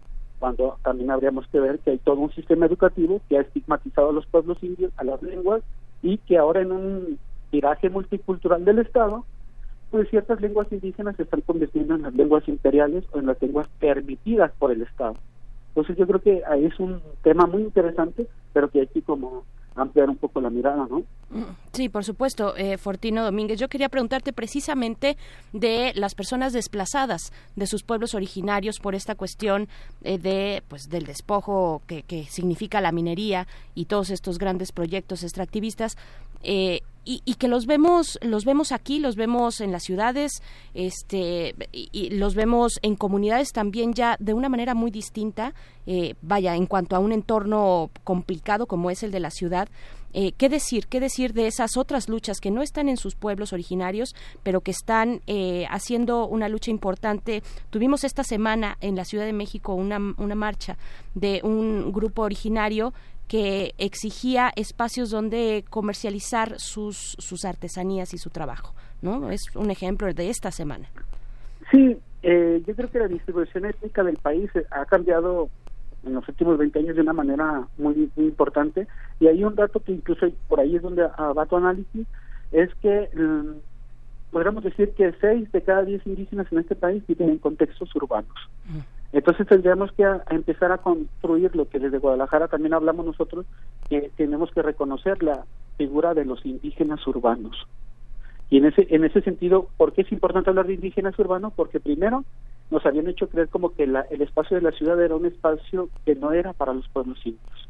¿no? Que, eh, teníamos esta visión ruralizada de estos sujetos que viven fuera de la ciudad. Ahora esto cambió. Los pueblos también estamos en la ciudad.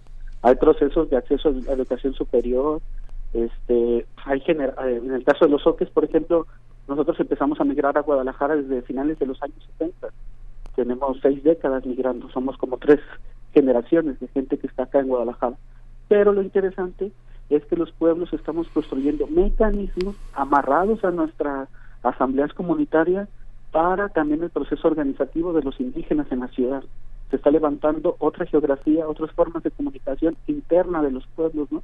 Entonces, lo que está pasando en las ciudades es bien interesante y la Ciudad de México pues es uno de los crisoles más importantes en este país. Guadalajara también tiene una gran cantidad de indígenas. Entonces yo creo que lo que está pasando entre indígenas urbanos y sus comunidades de origen, y tendríamos que poner el otro actor, que también en el caso de nuestro pueblo sucede, que es toda la migración a Estados Unidos. De hecho, nosotros hablamos ahora de la diáspora soque para explicar cómo la gente que está en Boston, en Guadalajara, Monterrey, etcétera, está conectada con la comunidad de origen, tanto para saber cuáles son los problemas eh, que se viven en la comunidad como para difundir una serie de actividades, ¿no? Entonces, es un fenómeno que está sucediendo y que está perfilando el nuevo rostro de los pueblos indios en el siglo XXI, ¿no? El asunto de la ciudad. Eh, nos tenemos que empezar a despedir, eh, Fortino Domínguez. Yo te pido un comentario de cierre, tal vez orientado hacia, pues, lo que se espera, eh, las luchas muy puntuales que se tienen para, para los próximos años, para este año que, que, que va iniciando por parte de los pueblos originarios. Eh, ¿Qué decir? ¿Cuáles son los retos que están viendo? Pues yo creo que, pues primero tener memoria, no olvidar a nuestros muertos, este, saber que esta lucha pues es de largo aliento y que nosotros somos solamente parte de un de un proceso, de un cargo que nos dieron y que también tenemos la responsabilidad de contribuir a que las nuevas generaciones también sean formadas tanto políticamente para que después ellos vengan a continuar con la lucha. O sea, queremos romper con esas ideas de cierta forma de accionar político en el creer que necesitamos un salvador o un mesías, ¿no? Más bien acá es el asunto colectivo. Entonces, yo creo que por ahí es donde va el horizonte y pues seguir receptivo y, y pues aprendiendo de lo que pasa en este país, ¿no? Claro. ¿Qué decirle, por ejemplo, ya eh, ahora sí por último, a aquellos, porque es un discurso que está muy, que es, que es imperante en, en la opinión pública y también en el discurso del presidente cuando se dice que aquellos que están señalando las, los fallos o las carencias de este gobierno, que las tiene como cualquier otro gobierno, no tendrá otras cosas, pero tiene lo que ya hemos visto, que, que, que se le hace el juego, digamos, a la oposición partidista, a la oposición política del presidente, a la oposición de la 4T, eh, que, que se es de derecha cuando se critica al presidente. ¿Qué decir de esto? Pues un poco, eh, ellos están en su papel en términos de que su horizonte de análisis es el horizonte del Estado, en creer que solamente hay un espectro de izquierda, derecha y centro, para empezar ese esa forma en México, o sea, un día puede estar Morena en la izquierda, luego otro en la derecha, ¿no? Eso. Y además, este, pues encasillarnos como como conservadores, este, es como muy muy peligroso, porque no, no hay que olvidar cómo hace hace unos días antes de que asesinaran a, a Samir Flores, nuestro compañero en Morelos, pues López Obrador dijo abiertamente ese mismo discurso, esta idea de que somos este, conservadores y que nos oponemos al progreso y al desarrollo de este país. Y yo creo que más bien tendremos que hacer un análisis crítico de lo que ha implicado el desarrollo y el progreso en este país para los pueblos indios. Podemos poner un ejemplo. En el caso de Oaxaca, cuando armaron las presas eh, que producían gran energía para el país, pues los pueblos mazatecos y chinantecos fueron desplazados este, eh, orillados a moverse de sus territorios. Entonces, el desarrollo eh, en este país ha estado sobre el cuerpo y los territorios de los pueblos indios. Entonces, cuando dice eso López Obrador, pues solamente tratar de re- reducir discursivamente la discusión que se tiene que dar en, en espectro más grande. Ahora, y otro ejemplo es, pareciera que ahora todo es el avión presidencial, cuando hay cosas mucho más puntuales que atender. Entonces, habrá que entender también cómo el Estado, a través de López Obrador, pues tienen una, una estrategia muy clara de comunicación expresada en las mañaneras, ¿no? En ellos poner los temas, pero yo creo que la idea de los investigadores y de los ciudadanos pues es estar informado y obviamente traer opiniones críticas ante ese posicionamiento del presidente, ¿no?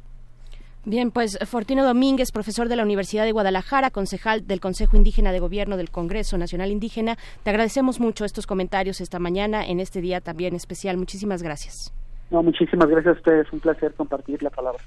Muchas gracias, Gracias. al contrario. Vamos a escuchar de la banda filarmónica del SECAM, Agua Nieve para Carita Sonriente.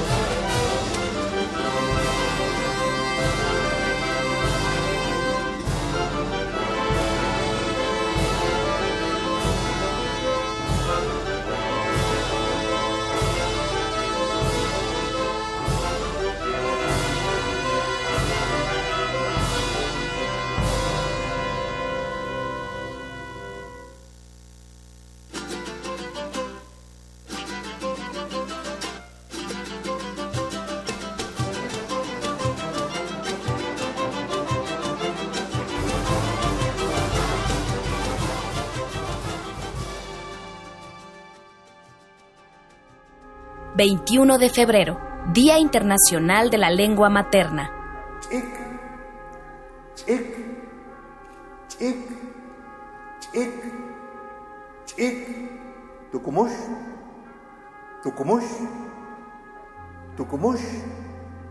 Tucumush, coptum, coptum, coptum, coptum.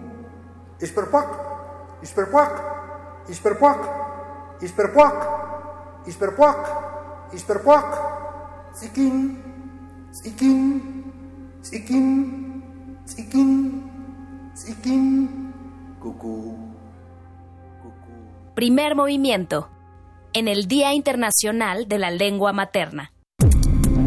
Nota del día. El gobierno, de la, gobierno de la Ciudad de México y la Autoridad Federal Educativa de la Secretaría de Educación Pública acordaron la activación inmediata del protocolo de búsqueda de niños y niñas mediante una llamada familiar a los directivos o de los directivos del plantel educativo.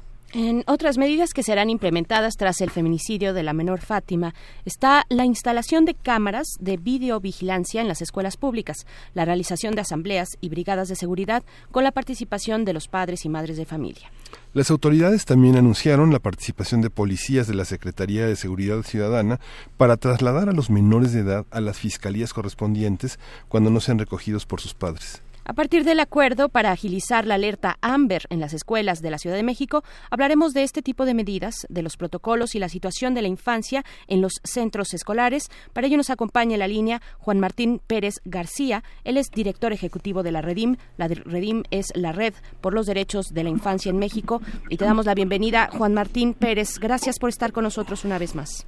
Gracias, gracias por la oportunidad. Este, eh, aquí atento, gracias. Gracias. Pues bueno, eh, cuéntanos, por favor, en, en, un primer momento, ¿de dónde venimos y hacia dónde vamos con estas modificaciones respecto a la albe, a, a alerta AMBER? ¿Cómo evaluarla desde ustedes, desde la Redim? Bueno, mira, lo, lo, lo, primero que hay que reconocer es que tenemos una epidemia de niñas desaparecidas desde hace ya al menos una década. Uh -huh. Esto se ha venido documentando, ha tenido ya recomendaciones internacionales. Lamentablemente el Estado mexicano en su conjunto, gobierno federal y gobiernos estatales, no han respondido a este hecho, pese a que el incremento ha sido impresionante. Pasamos de 2018 a un registro de 6.614 casos al 6 de enero o al 31 de diciembre del 19 con 11.000 casos de niños y niñas desaparecidas, fundamentalmente mujeres adolescentes. Uh -huh. eh, después del acontecimiento de la niña Fátima, lo cual es profundamente indignante, eh, se están tomando medidas desde nuestro punto de vista poco sostenibles y sobre todo no necesariamente en el marco de una estrategia articulada. El anuncio entre, eh, digamos, la Secretaría de Educación este, Pública, bueno, eh, federal, pero aplicada a la ciudad, con la Fiscalía, eh, suena interesante, pero hay cosas que no quedan muy claras. Eh, la alerta AMBER es súper importante dejar claro, no es un protocolo de búsqueda, es un pedido de, de ayuda pública, pero eso no significa que se esté buscando a niñas, niños y adolescentes no existe, de acuerdo a la ley eh, de desaparición de personas desde 2016 o, o, aprobada en 2016, en su capítulo segundo relativo a niños y niñas desaparecidos, señala la creación de un protocolo único de búsqueda para que se pueda verificar cuáles son los actos de autoridad cuando desaparece un, un niño o una niña en cualquier lugar del país. Eso no existe. Llevamos mucho tiempo insistiendo en ello y no se ha concretado. Uh -huh. eh, esto es súper importante también en perspectiva de que nos están diciendo algo que ya está en la ley y que es de obligado cumplimiento, no es una nueva noticia, al contrario, lo que ha sucedido, como en el caso de Fátima, es una violación a los derechos de su familia y de la, de, de la propia víctima, porque sí. la ley establece que la búsqueda de un niño o una niña es inmediata y no como sucedió y que es una práctica recurrente, forzar a la familia a esperar 24 o 78 horas eh, para poder iniciar la carpeta y que la alerta Amber después eh, sucediera. Sí, su Entonces, argumento, su argumento sí. es que hay de, de, de 10 denuncias, eh, solamente dos son verdaderas, ¿no? Es que es esa, ese es el argumento por el que hacen a las familias esperar tanto tiempo, ¿no? Eh, mira, precisamente es parte de lo que buscamos resolver con la ley de desaparición, porque no puede ser el prejuicio de un funcionario público el que determine la integridad de los niños el caso de Fátima vuelve a ser terriblemente doloroso precisamente por ella, porque es un prejuicio de la autoridad de funcionarios concretos, entre paréntesis, se anunció investigación de los funcionarios, vamos a ver si es cierto, porque claramente hay, aquí hay una implicación legal eh, por, por, su negativa de, de, de, abrir la investigación eh, que representa claramente la vida de la niña. Cierro y el paréntesis para continuar que precisamente no pueden ser prejuicios, como ahora sucede en una lógica discrecional eh, con la alerta Amber. Y porque se ha convertido en un literalmente engañabobos pensando que como ya está anunciada la alerta Amber eh, se va a encontrar a los niños y esto no es cierto. Tal y como surgió esta eh, medida esta herramienta en los Estados Unidos tiene un carácter inmediato es regional y no cruza por un criterio arbitrario como pasa acá en México. Lamentablemente tendemos en nuestro país a retomar cosas o a copiarlas mal y a simular, que es lo que han hecho las autoridades en todo el país por eso es que tenemos esta epidemia con 11 mil niños, niñas y fundamentalmente mujeres adolescentes desaparecidas. Uh -huh. Hay otro tema de, muy, muy delicado que ya hemos señalado a las autoridades, eh, que los policías y la Secretaría de Seguridad Ciudadana no están preparados para interactuar con niños y niñas.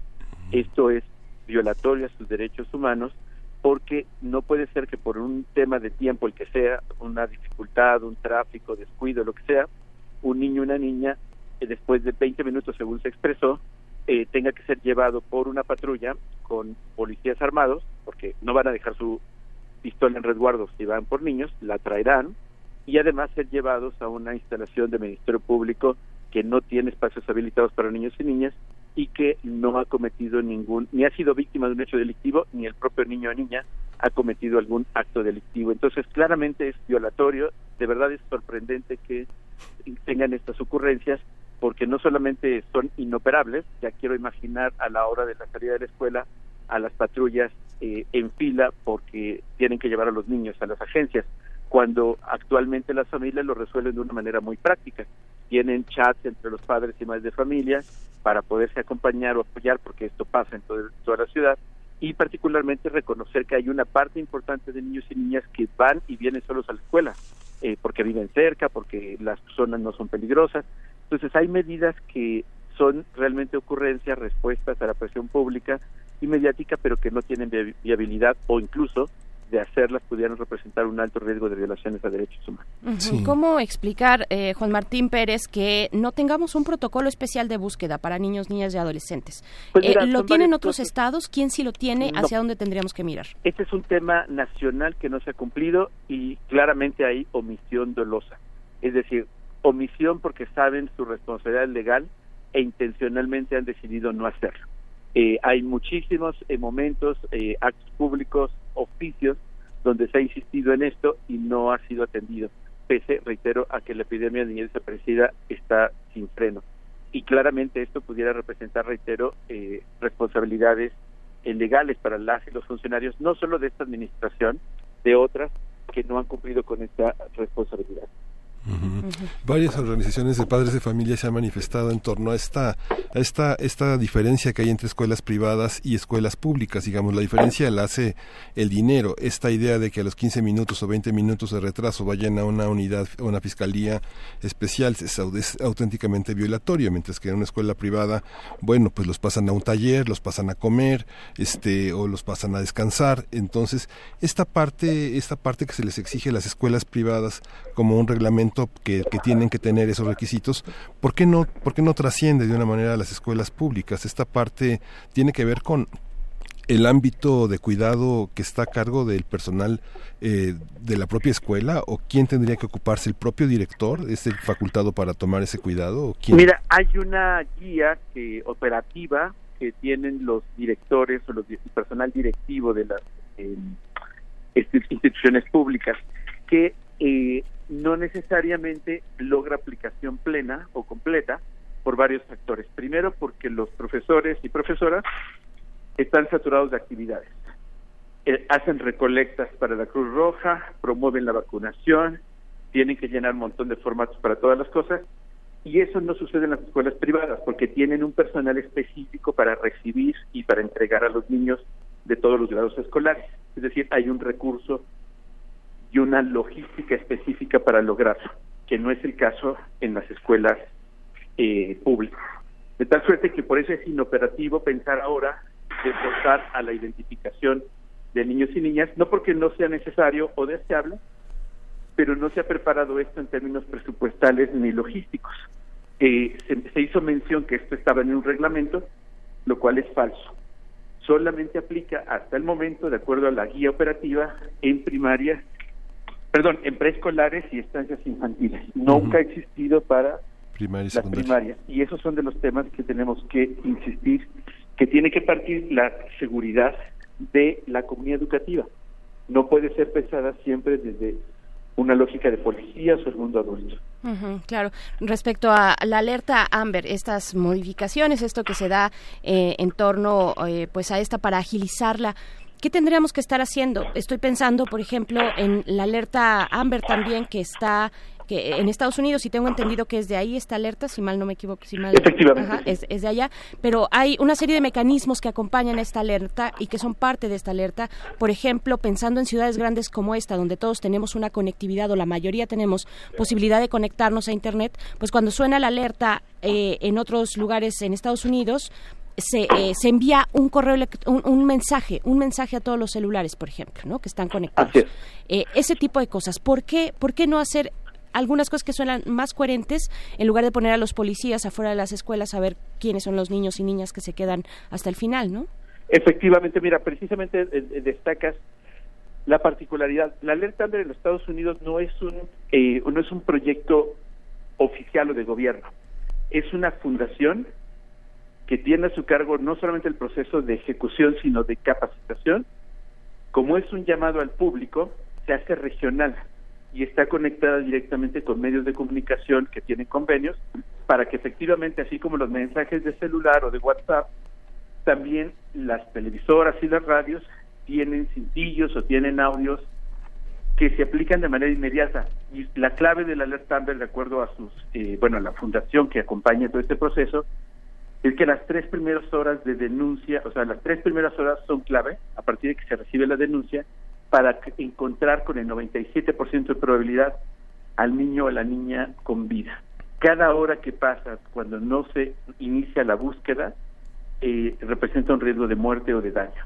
En el caso mexicano, por eso es que tenemos esta epidemia y estos números lamentables de 11.000 niños y niñas desaparecidos, porque se sigue forzando, aun cuando desde 2016 la ley lo establece que no tiene que esperar la búsqueda, se les forza, como en el caso de Fátima, a esperar 24 o 72 horas. Y esto claramente pues representa eh, el caso nuevamente de Fátima tan doloroso, la vida o la muerte de una niña en este caso. Hay una parte, hay un aspecto también que es, que es importante tomar en cuenta, que es el tema de las parejas en conflicto. Un padre llevó durante un año a, su, a su pequeño a la escuela, lo- la- el personal de vigilancia de, de acceso lo reconoce, un día se separan, un día este el padre amenaza a la esposa de quitarle a su hijo si no ceden algunas demandas, va por él y ya no lo vuelven a ver, a veces hasta en tres o cuatro años.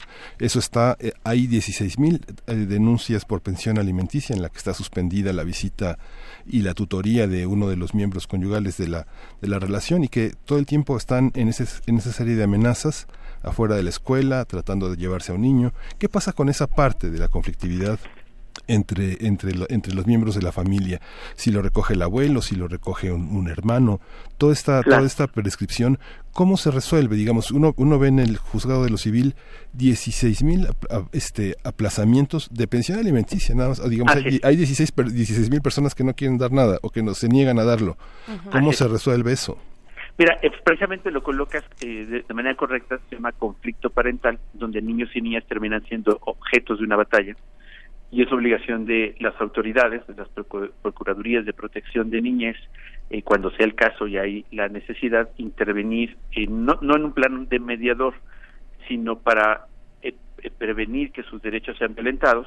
Y por supuesto es una tarea de los jueces eh, o del sistema judicial agilizarlos, tratar de avanzar en la mediación y cuando no sea el caso, pues emitir eh, resoluciones que puedan ser viables y, digamos, con, darle continuidad. Eh, bueno, ese es un debate mucho más amplio que podríamos conversar en perspectiva de cómo se revictimiza a los niños y niñas en medio de un conflicto de personas adultas cuando hay muchísimas formas de, acompañamiento a estas familias o a estas personas concretas a través de procesos de mediación.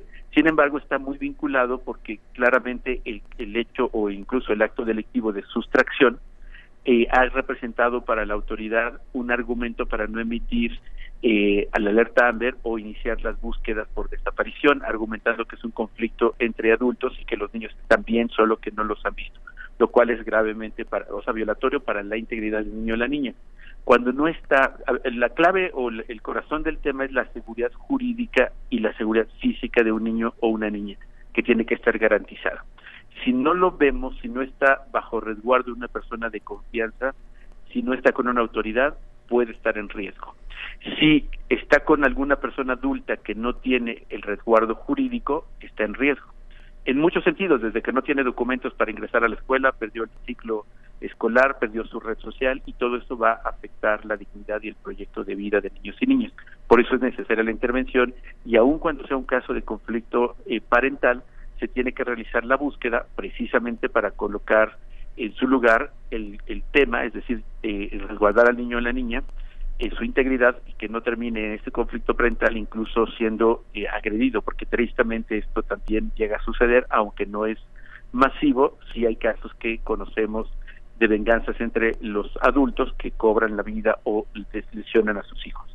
Por ello, la urgencia de entender que es el Estado el responsable y sus instituciones los responsables de garantizar la vida, la integridad y el desarrollo de niños y niñas, porque no son objetos, no son propiedad de las familias y por ello la necesidad de tener un, una acción inmediata para la integridad de la persona, en este caso menor de edad, independientemente de lo que hay detrás o, posteriormente al hecho eh, concreto de la desaparición. Claro, Juan Martín Pérez, nos quedan dos minutos por delante solamente de esta conversación y dentro de todos estos escenarios que se han planteado en esta charla y todos los que se escapan, hay uno que es muy puntual para el caso de la niña Fátima, que es el, de, el del género.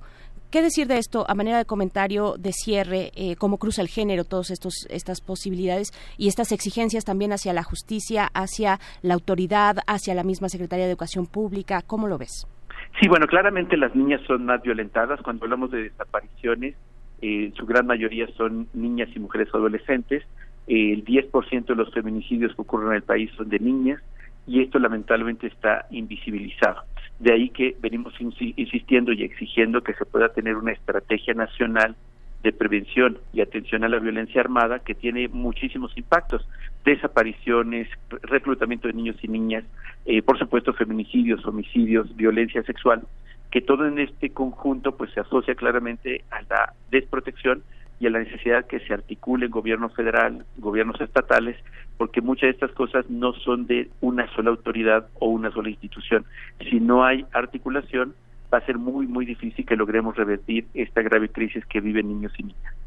Bien, pues ahí está. Seguiremos conversando de este tema importante. Es finalmente la protección de niños, niñas, adolescentes en un contexto muy complejo, muy muy complejo de violencia en este país. Te agradecemos mucho, Juan Martín Pérez García, director ejecutivo de la Redim. Muchísimas gracias. Gracias. Muy buen día. Hasta luego. Hasta pronto. Bueno, hay que decir que las redes de, eh, las redes digitales, sociodigitales de la Redim están ahí, así los encuentran. Redim, R-E-D-I-M, es la red por los derechos de la infancia en México y pues que siempre tienen una actualidad y una sensibilidad eh, que nos que, necesitamos todos y todas para hablar de, infancias, para hablar de niños, niñas y adolescentes. Yo creo que es una buena fuente para acercarse y de una manera correcta a los a estos temas, ¿no? De, una población prioritaria, de una población que eh, pues está en una vulnerabilidad si nosotros no nos dedicamos a, a protegerlos, ¿no? Sí, justamente, y este conflicto de la parentalidad es un conflicto en el que tenemos que trabajar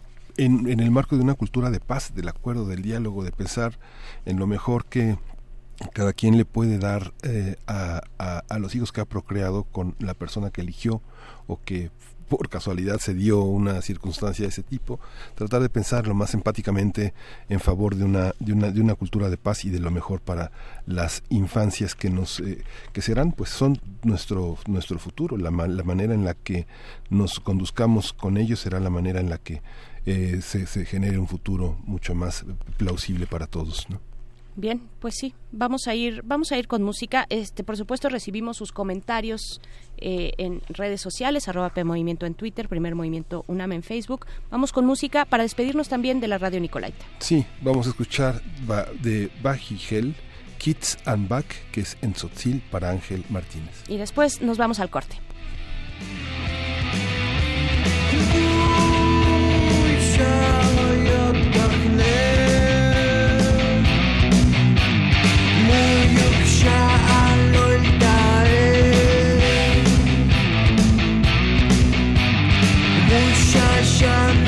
Bye.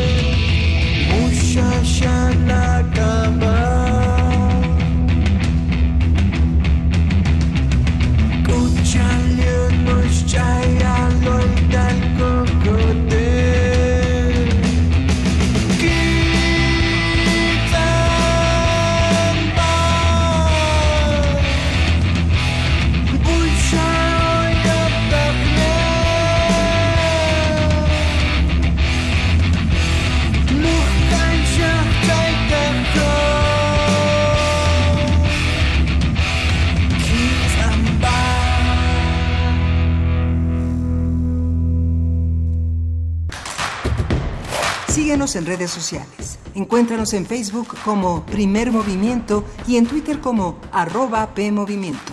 Hagamos comunidad.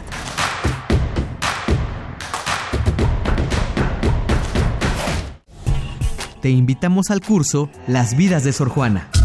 Hola, soy Sara Pot Herrera. Vamos a ver a Sor Juana, a la niña Juana, a una Sor Juana en la cocina, una Sor Juana en la enfermería, una Sor Juana que va y viene, Sor Juana como economista, Sor Juana como corista, Sor Juana música, Sor Juana pintora. Imparte la doctora Sara Pot Herrera. Sara Pot Herrera. Sala Carlos Chávez del Centro Cultural Universitario, los días 2, 3 y 4 de marzo, de las 17 a las 20 horas. Informes al 5622 7070, 5622 6605 o en www.grandesmaestros.unam.mx.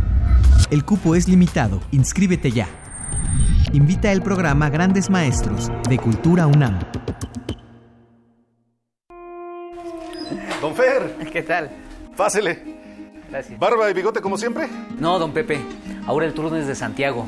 Vamos a tramitar su primera credencial para votar. ¿A poco ya cumpliste 18, mijo? Ya, don Pepe. Si ya hasta quiero tener mine para ser parte de las decisiones de México. Muy bien, muchacho. Pues si es por eso, entonces el corte va por mi cuenta. Pásale.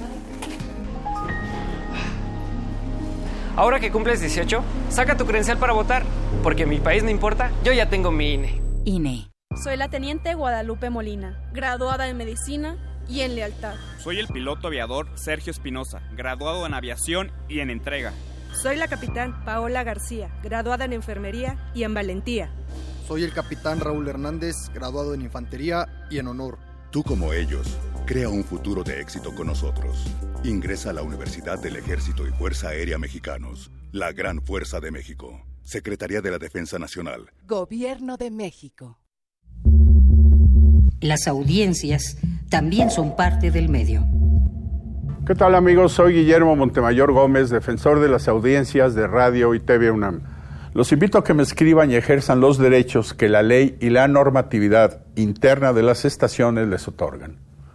Observaciones, quejas, sugerencias, peticiones, señalamientos o reclamaciones sobre los contenidos y la programación que transmiten tanto radio como TV UNAM. En las páginas web de ambas estaciones encontrarás la pestaña que dice Defensoría. Ábrela y en la pestaña de comentarios y sugerencias encontrarás el formulario para comunicarte con el defensor. Además de información precisa sobre la Defensoría, informes, documentos normativos, tanto externos como internos, y algo que es muy importante, que es el código de ética. Te invito a que me escribas al correo defensordeaudiencia.unam.mx. Recuerda que como audiencia eres parte fundamental de Radio y TV UNAM.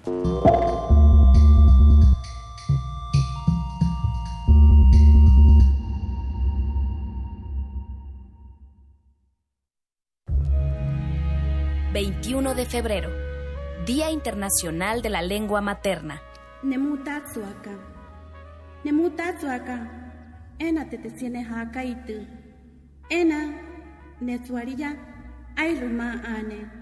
Ayram ti utsuani nehuritari kuinem ti hatka tanai te temuyatsuari hipat kuinie hipat yaku ne hiku kuinenemre utsuamuku aimieme enanemaka netsuari yatsiene uyenieretu heiva sepa pemkare utsuamuku pentatsuari teariene tsu tsuari yamtaskuveiyane Tanui baritsie tamui yatsie.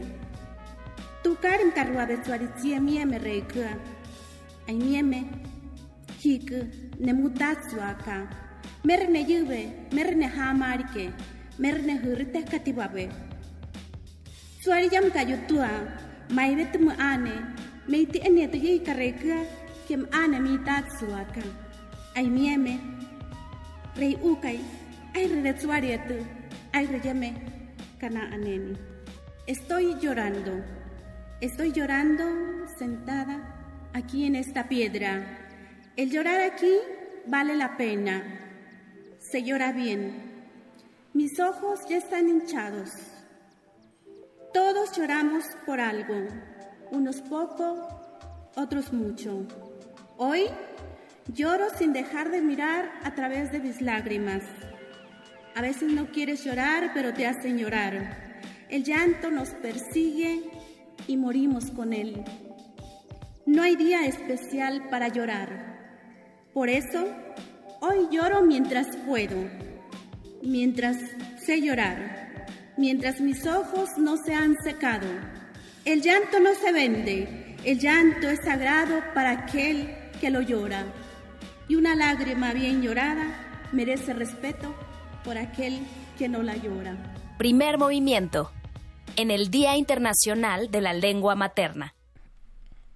Estamos de vuelta. Gracias por permitirnos acompañarles a través de las frecuencias universitarias en el 96.1 de FM. Esto es Primer Movimiento y volvemos hacia nuestra tercera hora cuando son las 9 con 7 minutos de la mañana de este viernes 21 de febrero. Bueno, acompañando eh, estas reflexiones en torno al Día Internacional de la Lengua Materna, eh, ahora dedicado en este año 2020 a las lenguas fronterizas y transfronterizas. Es algo interesante, ya lo hablábamos hace unos momentos en la hora pasada estuvimos conversando con Fortino Domínguez y nos hablaba también de las comunidades desplazadas, ¿no? Finalmente, cuando hablamos de lenguas transfronterizas, también ese es un ángulo que, debemos eh, invitar a la reflexión. Y pues bueno, estamos en esta cabina, Miguel Ángel Quemain, eh, con muchas otras eh, conmemoraciones, por ejemplo, el cumpleaños de Amparo Dávila, escritora mexicana que ganó el premio Javier Villarrutia en el año de 1977. 77. Nació en 28, tiene 92 años y justamente se cumplió este año 60 años de su, de su primer libro que se llama Tiempo Destrozado. El Fondo de Cultura Económica reunió sus tres libros, Música Concreta, tiempo destrozado y este justamente este árboles petrificados reúne un pequeño volumen. También eso lo publicó en 2008 el Fondo de Cultura Económica en un solo volumen que ahora tiene en la Feria del Libro el 30% de descuento si tiene convenio con la UNAM o con la UAM este tiene ese descuento. Y en 2011 publicó su poesía reunida que con, que este que contiene tres libros de poesía pues muy sentidos muy muy muy caros para esta autora que está considerada como una de las mujeres más importantes de esta narrativa de, de sus suspenso y de horror que justamente hoy a las 4 de la tarde en la Feria eh, Internacional del Libro, a las 4 de la tarde Vicente Quirarte da una conferencia magistral sobre Ray Bradbury, luego continúa una mesa en la que Roberto Coria con algunos otros escritores realmente fans de la literatura de horror inician estas jornadas que son verdaderamente importantes, interesantes, es la quinta vez, hay una jornada a las 7 a las 5 de la tarde en la que hay una mesa redonda donde se habla de la ciencia según Ray Bradbury, en la que está Carla Peregrina, Antígona Segura, Livia Brenda Castro, Gabriela Damián, y la coordinan Vicente Quirarte y, este, y Roberto Coria. Va a continuar así a las seis de la tarde con estas jornadas entre la ciencia y la imaginación, donde nada menos que va a estar Gabriela Frías Villegas y José Gordon, también moderada y coordinada por Quirarte y Roberto Coria, y concluye este, esta, esta noche con una, con una, con una mesa también eh, eh, ahí concluye, ahí concluyen estas jornadas de terror y de horror y continúan el día de mañana sábado. Así es, hoy y mañana sábado estas jornadas de horror dedicadas a, eh, a Ray Bradbury. Y también tendremos para nuestra mesa del día, de hecho, seguimos hablando de la FIL del Palacio de Minería que arrancó ayer eh, y pues bueno, estaremos ahí presentes Radio UNAM los viernes, sábados y domingos este fin de semana y el, el, próximo también. Estaremos por ahí en una transmisión especial y pues bueno, estaremos en, el, en la mesa del día de hoy precisamente hablando de la novena jornada del cómic que pues hace su aparición en la fil de minería. Vamos a hablar con Bef, este dibujante de cómics y novelista, amigo también de Primer Movimiento.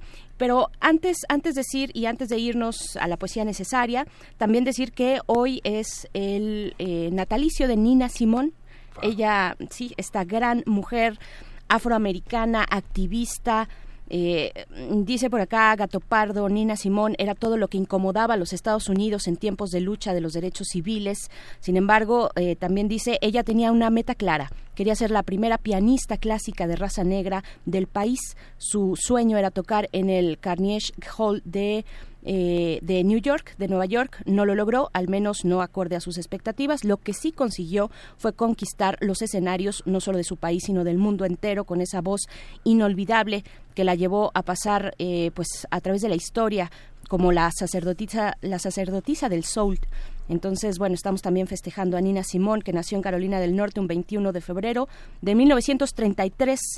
Eh, su verdadero nombre era Eunice Kathleen Wyman. Ella, eh, pues ahí está eh, este, pues esta mención especial a una de las grandes voces de la música del soul. Y también tenemos, en otro tema, en otro tema, eh, tenemos discos, en realidad Uno. ya solo tenemos uno, un disco de la banda con la que iniciamos esta mañana, eh, Lumaltok. Quienes estarán presentándose a las cuatro y media de la tarde en las islas de Ciudad Universitaria, en este festival dedicado precisamente al Día Internacional de la Lengua Materna. Eh, tenemos un disco que se va a ir por Twitter. Tienen que buscar, primero seguirnos y buscar en nuestra cuenta de Twitter el tweet donde vienen las indicaciones. El primero o la primera que lo haga de manera correcta se lleva su eh, disco de Lumaltok. Y pues bueno, vámonos ahora sí. La poesía necesaria, vámonos. 21 de febrero, Día Internacional de la Lengua Materna. Ik, ik, ik, ik, Tucumush, Tucumush, Tucumush, Tucumush, Koptum, Koptum, Koptum, Coptum. Isperpuac, isperpuac, isperpuac, isperpuac, isperpuac, isperpuac, tzikin, tzikin, tzikin, tzikin, tzikin, cucú. Primer movimiento. En el Día Internacional de la Lengua Materna. Es hora de... Poesía Necesaria. Hola, mi nombre es Nadia López García, soy poeta y promotora cultural Ñusabi. Eh, mando un saludo a los radioescuchas de primer movimiento de Radio UNAM. Y el poema que les voy a leer pertenece al último eh, poemario que eh, saca Literatura UNAM, Suichi, El Camino del Venado. Estoy muy contenta porque este es el primer libro en una lengua originaria que saca este espacio tan importante de nuestra universidad. El poema que les voy a leer primero va a ser en su versión en Tun Sabi, en Mixteco y después en español. Tukuun ini. Tsaandi. Kashi. Yantaka i sabi i. Un. Tasuku kashi. Intu tsiñani. Mikoso chakutun. Yokuin pa. Tsaun ichi. Kokakaku. Sakoitun. Tukun in. Nikikukuka. Kanchatunku. Layuchuchi. Yu koni. Kotun. ¿A qué huele la muerte? decías, mientras te hacías tristeza, padre. ¿Qué color tendrá la lluvia? preguntabas, mientras en tu garganta crujía una rabia ya antigua. Jamás en tus oídos retumbó la voz de tu primera raíz, porque fuiste camino no andado, pájaro sin voz, memoria hecha cal. ¿Por qué cortaron tu palabra y bajo tu lengua sembraron miedo? Silencio.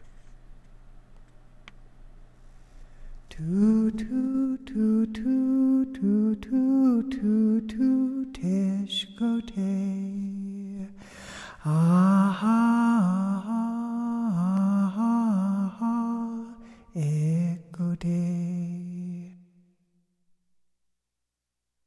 Tout, tout, tout, tout, tout, tout, tout, tout, écouter. Ah, ah, ah, ah, ah, écouter. Tout, tout, tout, tout, tout, tout, tout, tout today. I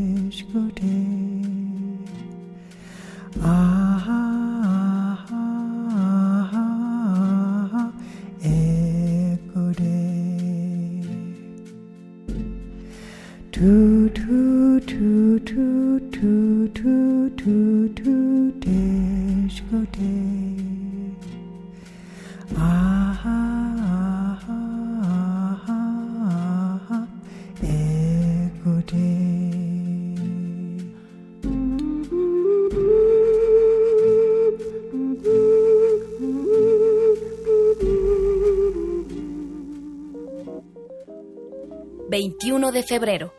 ...Día Internacional de la Lengua Materna... Hapeina ape, ñe ello apipayoa, ñe ere yeta, ñe embarete, ñe etembiguay, ñe ere cobaí, ñe ere satú, ñe e apisa un apitepe, ba eisha, mo, aracae, ba eisha guaba payepa, homogenio y yeune, ñe ete.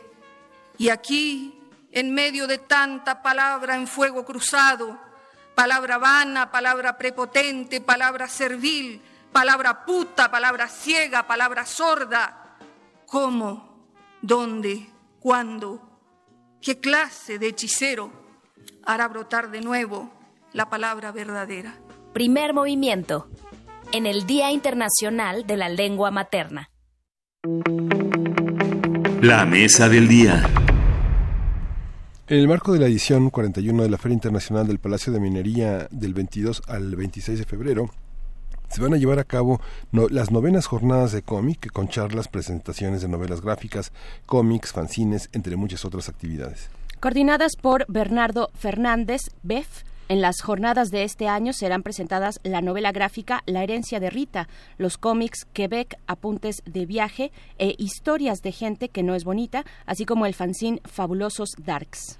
A partir de la realización de las novenas jornadas del cómic vamos a hablar de la situación de este medio de expresión, su relevancia en el mundo de la lectura y está con nosotros ya en la línea Bef, él es dibujante de cómics, novelista, coordinador de estas jornadas en el marco de la FIL de Minería y hay que decir que mañana va a estar a las 4 de la tarde con Alberto Chimal justamente en estas jornadas de horror que arrancan a las 4 de la tarde. Bienvenido Bef, ¿cómo estás?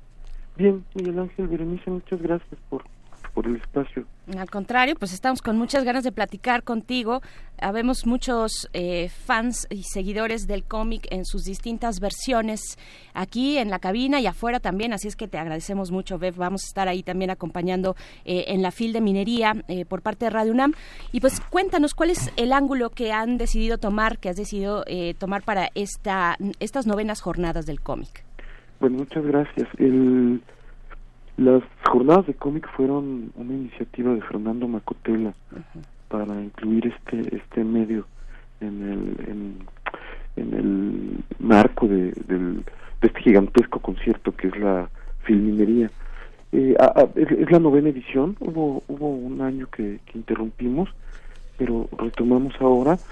Eh, este año la intención es eh, enfatizar en autores emergentes o jóvenes autores que, que lleven eh, que tengan ya un trabajo sólido dentro de este medio aquí en nuestro país eh, como como bien señalaban eh, presentamos una novela gráfica y tenemos eh, dos mesas sobre fanzines y, auto, y autoedición y dos álbumes eh, autoeditados que nos permite dar ahí un pequeño panorama de lo que están haciendo los autores jóvenes de, de, narrativa gráfica en, en, México. Por supuesto, porque, bueno, es muy interesante hablar de eso porque tenemos ahora, contamos con, bueno, ya no ahora, desde hace ya varios años, pero con un auge importante recientemente, las publicaciones digitales de ilustración, por ejemplo, ¿no? O aquellos colectivos o colectivas de jóvenes que, eh, pues que están, se están autoeditando, que se están autopublicando. Hay todo un circuito muy interesante. Yo pienso, por ejemplo, en las chicas, las mujeres del colectivo FEMSIN, que estuvieron presentándose en la Filuni del año pasado. Estuvieron por ahí pues con un trabajo bastante interesante de autogestión no eh, de mucha calidad pero que finalmente les lleva a poder publicar lo que ellas quieran no el, el, a mí me parece que la ruta natural justo en este medio es empezar en la en la autopublicación. Yo mismo lo hice hace casi 30 años. Y, y, y es como como donde se donde se van gestando y donde se van donde se van incubando los, los autores que después, en, una ruta ideal, se, van consolidando en, el medio editorial establecido. Este, este año quise de hecho no tengo ningún ningún autor que esté publicando con una editorial grande o, o, ya, o, establecida, casi todos son justo de, de ese espacio de la, del autogestivo, porque me parece que es donde, donde se van plantando las, las semillas de los que van a ser los autores importantes de este medio dentro de pocos años. ¿Cuál es la, la influencia eh, de, de, contar con las redes digitales, con el espacio digital eh, para publicar? ¿Cómo le ha impactado eso también a la gran industria? Digo, la, la gran industria parece sólida como siempre, ¿no? Este vaya tuvimos hace poco bueno la, la nominación de esta película del, de Joker no que finalmente pues eh, ha generado también eh, pues todavía más solidez a esa industria ya eh, consolidada pero pero tenemos también las redes digitales para poder mostrar el trabajo de ilustradores de ilustradoras de dibujantes. Esto le suma supongo o, o dime tú cómo está ese circuito. Le suma a la industria del cómic yo no pienso, yo haría una separación ahí de la industria del cómic, estas como grandes ligas donde están justo DC y Marvel, de, el, de la industria editorial, que es donde creo que se insertan de manera natural el tipo de, de autores que estoy incluyendo en las, en las jornadas. En otros momentos hemos tenido dibujantes de cómics. Yo, yo, en México una pujante, es más, una próspera industria del cómic popular que desapareció, y los autores que quedaron, que, que, que fundamentalmente estaban interesados justo en, eso, en, desarrollar discursos autorales, nos hemos ido integrando a la gran industria editorial. Este, tenemos la industria editorial que, que tenemos en México y, y, por extensión en Hispanoamérica.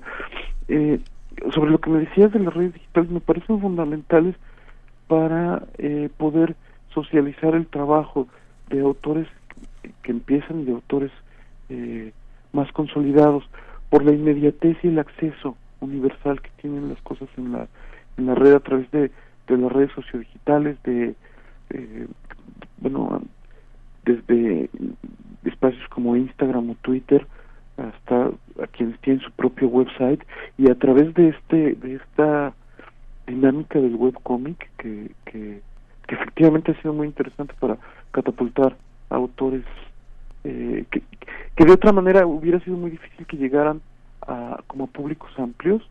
Eh, lo que ha permitido es este este espacio de eh, eso socialización de, de trabajo que además no tiene como las no tiene ninguna imposición editorial ni corporativa que es lo que ustedes los cómics superhéroes. Con una gran libertad se puede relacionar con con sus autores. Yo yo creo eh, que, de alguna manera el paso natural es el, la transición hacia lo impreso, hacia el libro, por la permanencia del objeto. O sea, la, la, la esta, esta dinámica de lo digital que es tan rápida, tan líquida, como decía Bowman, eh, también es ahí en, donde está su fortaleza, también está un poco su, su debilidad, porque no hay permanencia de, de las cosas. Cuando ya en, en el mundo físico se convierten en libros, es, es me parece donde donde como está como como un ciclo eh, o incluso pienso como un, casi un círculo vicioso de perdón virtuoso de, de generarse o sea el, autor joven o el autor o autora empieza a generar sus cómics los empieza a subir los empieza se hace de un público y luego se convierte en un, en un libro normalmente autorizado que después puede ser la puerta o ha sido para varios varios autores hacia eh, poder publicar con una editorial establecida en otras condiciones profesionales. Y entonces el ciclo vuelve a empezar porque ese libro que ya que ya está en, el circuito editorial lo lee otro jovencito otra jovencita que se que, se interesa de nuevo por por por eh, contar historias combinando palabras e imágenes que finalmente es el cómic y el ciclo vuelve a empezar y me parece que ese es un círculo virtuoso aunque, que, no tendríamos sin las reglas digitales. Aunque realmente eh, eh, empieza a ser bollante la, y la elaboración de libros electrónicos, que empieza a tener un mercado. No han superado el mercado impreso, pero... No, pues, se, complementan con, el, con el mercado impreso. Yo creo que yo creo que lo digital y lo eh, tradicional o análogo idealmente establecen un diálogo circular yo yo que doy clases de ilustración en, en la Ibero, a mis alumnos les enseño o, trabajo con ellos en, en ambiente digital, pero siempre, siempre les hablo mucho de la importancia de mantener el contacto con el pa- papel y los materiales tradicionales y sucede lo mismo en la editorial, que lo que se establece es un diálogo en que se enriquecen amba- ambas partes.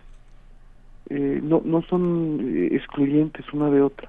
Oye, Bef, actualmente pues tenemos la posibilidad de contar con tecnologías, eh, con materiales orientados a, incluso con esto, materiales orientados a eh, lo digital, al dibujo digital. Incluso Mm. puedes poner, este, tú lo sabes bien, estas eh, películas sobre una tableta, ¿no? Este, que, que asemejan la textura del papel, ¿no? O- y que tienen una gran calidad y que, y que no te interrumpen tanto el trazo, en fin, todas estas particularidades. ¿Cómo, cómo pensarlas? ¿Cómo pensar tú que nos dices, bueno, a mis alumnos les digo eh, regresen o, no se pierdan tampoco de los materiales de ese tipo de plástica? Pero ¿qué hay de la, de la gr- gran avance tecnológico para poder hacer un dibujo digital con un trazo muy específico? eh, con, con, con materiales, digamos, digitales también, eh, pues muy variados, ¿no? Muy diversos y que nos dan eh, texturas que finalmente podemos necesitar. Cuando hablamos de dibujo, ¿no? Tal vez eh, con el trazo de algunos monos es, es un caso distinto. eh, no sé. No, yo yo creo que lo digital es fundamental. Es decir, el mundo, todo, todo, todos los, nuestros ámbitos se han digitalizado. Eh, y el cómic no es no es excepción. Y hay software especializado. En, yo trabajo con, con en- en técnica digital con un 80% del material que, que, que produzco. Eh, regreso a, a- a lo que decía, es, es lo que se genera es un diálogo, o lo que idealmente se debe generar es un diálogo, porque si, si, el, si, no- si nunca trabajaste con los materiales tradicionales, eh, el potencial gigantesco que da el, el ámbito digital puede quedar un poco limitado y al revés, eh, si te quedaras solo en, en, el, en, el, en, el- en las técnicas tradicionales, eh, un montón de recursos, que, sobre todo que ayudan a ganar mucho tiempo, eh, te, te quedarías sin esos recursos si, no trabajaras en, lo digital. A mí me parece fundamental que tenerlo como, como en este constante diálogo, porque eh, lo que tenemos es lo mejor de dos mundos. Y efectivamente hay, hay ahora la posibilidad de trabajar y de emular digitalmente eh, todo cualquier tipo de papel o pincel o, plumilla o marcador eh, con una tableta o con una pantalla eh, con una pantalla luminosa eh, bueno para los los que trabajamos cotidianamente esto pues es, ya muy muy muy común. La gente que no que digamos de fuera de- del medio que cuando ve las cosas que se, cómo cómo se produce mucho el material digital les parece muy sorprendente pero bueno hace mucho que, que se ha digitalizado la gráfica. Sí me parece importante. Además finalmente la, produ- la producción y sobre todo la impresión pues es ya prácticamente 100% digital de modo que, que es ineludible. Eh, esto, o sea, al final, por mucho, aun- aunque produjeras un, un original 100% a mano, terminas eh, digitalizándolo para poder reproducirlo, de manera Claro. que, que por eso me parece que, que lo que tenemos que hacer es este diálogo circular y, y que, que permita enriquecer a- am- a- ambas, ambas partes como, como en una como en una buena complicidad. Claro. Pues Sí. muchísimas gracias. No, pero espérame, Sí, todavía no te nos vayas, porque yo quiero preguntarte, o sea, vamos, vamos a ir por partes, porque es muy interesante este, hablar de las viñetas, por ejemplo, que si las viñetas son o no entran en el mundo del cómic.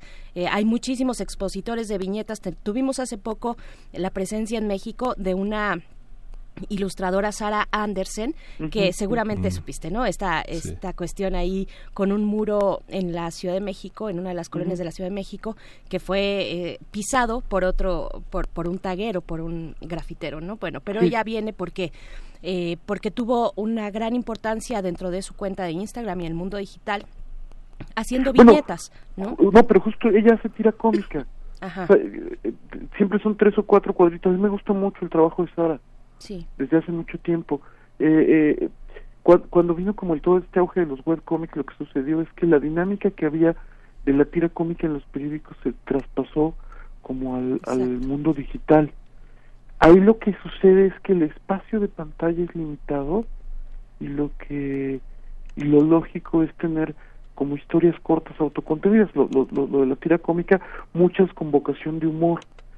Eh, yo lo que haría, la separación que haría sería entre, más que viñeta, o sea, cuando hablo de viñeta, si hay, los teóricos dicen que a partir de que haya dos ya lo podemos considerar narrativa gráfica o historieta. Yo haría en todo caso la separación con la caricatura donde es una sola, normalmente un comentario irónico coyuntural, ahí sí hago esta separación como, como muy clara entre caricatura eh, e historieta. Digo que, que somos como poetas y narradores, porque trabajamos con la misma herramienta aunque hacemos cosas, cosas diferentes. Eso es lo que sucede con, con, con los caricaturistas. Pero este, este, este gigantesco mundo digital de los webcomics, de esto que, que llamas viñetas, eh, finalmente creo que es una de las muchas ramificaciones de los cómics. Otra de ellas es la novela gráfica, otra de ellas son las, las series como, como estas mensuales de superhéroes que, que, que están que ahora están en los kioscos. Eh, es, es como muy amplio. El encanto, uno de los encantos para mí de este de esta manera de contar historias es que tiene muchas muchas vertientes y todas de ellas pueden ser fascinantes. Sí, tenemos, por ejemplo, el fanzine que, que ustedes le dedican en estas jornadas del cómic en la filminería, también le dedican su espacio.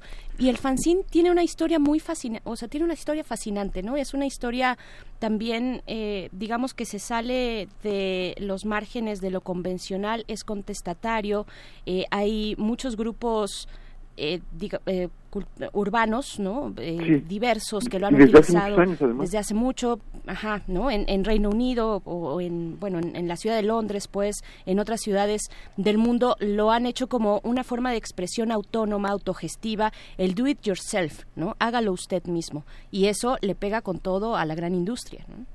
Sí, sí, claro, porque son espacios de resistencia cultural que no están condicionados por, por intereses corporativos eh, justamente ahora tenemos dos, dos, eh, dos mesas sobre fanzines. Tenemos una, abrimos mañana la una con una mesa sobre autopublicación y fanzines y el miércoles cerramos la, eh, las jornadas con la presentación de un fanzine hecho por mujeres además.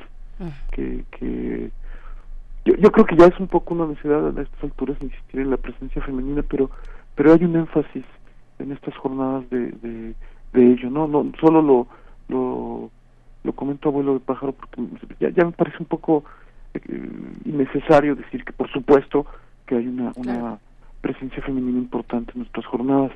Y lo que dice, sí, a, mí el, el, los primeros fanzines eh, curiosamente eran de, de lectores de ciencia ficción que, eh, que, que, que, hacían sus, sus, justo estas revistas en, en mimeógrafo en los años 50, como el, el abundando sobre todas estas cosas que les fascinaban y de ahí pues, es por supuesto como sabemos adoptada por el movimiento punk y, el asunto de hacerlo tú mismo para convertirse en, en, a mí me parece una presencia cultural muy importante en, en este, los fanzines impresos fotocopiados. Ahora hay fanzines digitales de alguna manera eh, los blogs que tuvieron su esplendor hace hace unos 10 o 15 años de alguna manera eran como esta encarnación digital de lo, primeras encarnaciones digitales de estos de, de, los fanzines. Y sí y, me parece me parece fundamental la, la el, el, fanzine la, la, publicación autogestiva y el y el espacio eh, generado por los propios autores como una gran escuela eh, editorial y autoral. Oye, pero ¿qué deja fuera la industria editorial? ¿Qué es lo que no, qué, es lo que no logra asimilar, digerir? ¿Qué es lo que no logra tragarse de estos, de, de, esta, de este mundo contestatario, rebelde, muy sexual y muy, este, y muy juvenil? ¿Qué, es lo que? Pero no, no todo, no todo es tan sexual. Hay, hay un fanzine fabuloso que, que, por ejemplo, ¿no? Que se llama Mota. solo sobre, todo es alrededor de la marihuana y quizá eso sea un poco controversial para que lo publicara para que ese tipo de cómics los publicara Random House por ejemplo. Pero pero más como lo veo yo es que hay un gran hay una como efervescencia de gente haciendo todo tipo de cómics desde los que eh, imitan cómics de superhéroes ¿no? Con, con personajes mexicanos, por ejemplo, hasta gente que hace eh, historieta a, a- eh, ay, fue autobiográfica o confesional o incluso eh, uno de, los, de mis participantes Verde Agua él hace lírica él hace poesía en forma de cómic no no es apuesta por por, por un lenguaje y, un- y unas eh, ejecuciones más experimentales pero lo que sucede es que siento que, que esta gran cantidad de autores están un poco de espaldas a, la- a nuestra industria editorial del mismo modo que nuestra industria editorial no, no los ve. Y entonces a mí, me- bueno, uno de mis intereses con, con este tipo de espacios es que logremos como eh, rom- romper esta barrera porque creo que, que podrían tener un gran crecimiento los autores integrándose a la publicación formal y los lectores ganarían mucho eh, si este material pudiera tener no, no es que se venda a las grandes corporaciones sino que a través de ellas de, de- de- editoriales grandes pudiera tener mejores condiciones de publicación mejores condiciones editoriales y sobre todo de distribución Por supuesto. Bien, pues eh, Bef, Bernardo Fernández, te agradecemos mucho. Ahí está la invitación para que eh, es a partir del día de mañana, 22 de febrero, estamos, ¿verdad? Sí. bueno, muy rápidamente les digo, Sí. mañana eh, eh, estamos al- el- a la una en el salón de firmas con, con fanzines, a las seis presentamos la novela eh, La herencia de Rita de Perro Prieto en el salón del Caballito, luego el domingo estamos a las dos de la tarde presentando Quebec, Apuntes de Viaje de Augusto Mora, a las cinco Historias de Gente que no es bonita de Idalia Candelas. Y cerramos el miércoles 26 a las 6 de la tarde con el fanzine fabuloso Free, fabuloso Darks con John Marcelin y Lucía Ayala. Es Fantástico. chica, pero pero usa ese seudónimo. Pero como eres multiusos, vas a estar también mañana a las 4 de la tarde con Alberto Sí, Chimal y Norma Lazo en las jornadas de horror. Exacto, vamos a estar hablando de Ray Bradbury y estoy también el, el siguiente fin de semana presentando la novela gráfica que hice sobre Colosio con Paco Hagenbeck en las jornadas de novela policíaca. Órale. Perfecto, pues- por ahí nos estamos viendo. Pues ahí nos vamos a ver. Así mucho, es. mucho Bef de aquí al miércoles. Sí, exacto. Nos vemos, Bef, el Bueno, fin de chicos, semana. muchas gracias por el espacio, un abrazo y Un abrazo. seguro que nos vemos por minería. Exacto. Gracias, Bef. Pues ahí están las novenas eh, jornadas del cómic, autopublicación y, fems- y fanzines, entre otras cosas que ya escucharon en la Filminería. Vamos con música. Vamos con música, vamos a escuchar Male Ireri de Ireri, esta banda de rock purépecha.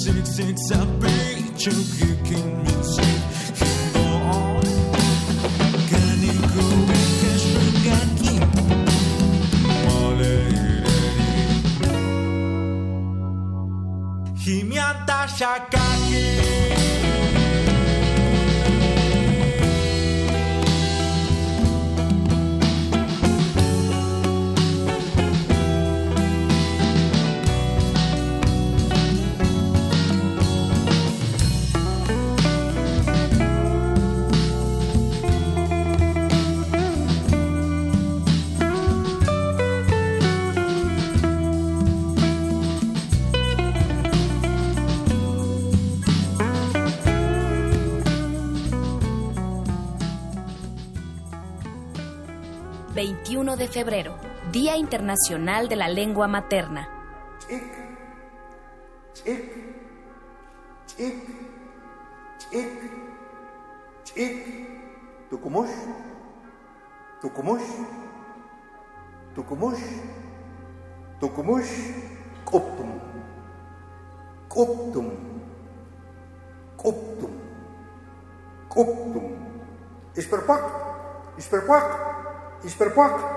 Isperpuac, Isperpuac, Isperpuac, Zikin, Zikin, Zikin, Zikin, Zikin, Cucú. Primer movimiento. En el Día Internacional de la Lengua Materna.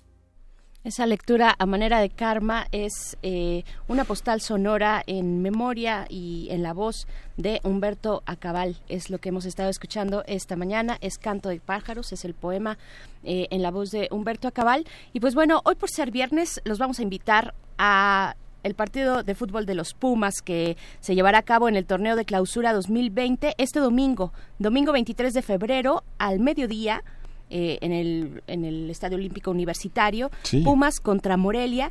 Tenemos solamente un pase doble y se lo va a llevar, pero así de verdad tienen que ser muy honestos y decir sí, sí puedo pasar este viernes, hoy, aquí a Radio UNAM. Eh, a recogerlo. Si no pueden pasar hoy, ya no se, ya, no, se pudo. Es entre 11 de la mañana y 6 de la tarde en la dirección, en la oficina de la dirección con Alejandra Rangel hoy viernes 11 de 11, perdón, hoy viernes de 11 a 6 de la tarde, de 11 de la mañana a 6 de la tarde. Si no pueden en ese horario, pues mejor déjenlo para la siguiente persona y próximamente tendremos más boletos, pero ahí está, solamente si pueden. Pumas contra Morelia el domingo 23 de febrero al mediodía. Sí, ya sabemos el resultado del partido, pero hay que verlo, hay que verlo. Sí, hay que verlo, hay que, hay que pasarla bien, hay que disfrutar del triunfo de las mieles de, de ser Pumas. Pues bueno, vamos ahora sí eh, con lo siguiente. Vamos a estar eh, pues invitándoles también a una obra de teatro en el Teatro Helénico y pues ya lo tenemos por acá. Es En la Tierra de los Corderos con Ciania, eh, Ciania Zamora en unos momentos sí, más. Eh, es una obra muy interesante. Es una compañía totalmente de, jóvenes, relativamente jóvenes, porque bueno, ser joven a los 30 es, ser joven. Realmente Eleno Casas, Casas Eleno es un, es un dramaturgo que eh, del Estado de México, él nació en Toluca, es un tipo potentísimo, ganó el premio de, de, de Nueva Dramaturgia de 2018 con la obra Gallinas es autor de Factum 17, que también tuvo una visión. Es, es muy interesante, es de los pocos autores jóvenes que trata el tema de la violencia entre adolescentes, lo que exige, ya nos dirá Sanja, ¿no? este, el trabajo actoral de que solo siendo tan joven como actor se puede hacer una, una composición escénica tan, tan difícil. Ya les voy a contar de qué va esta obra, que es bastante... Pues vamos para allá.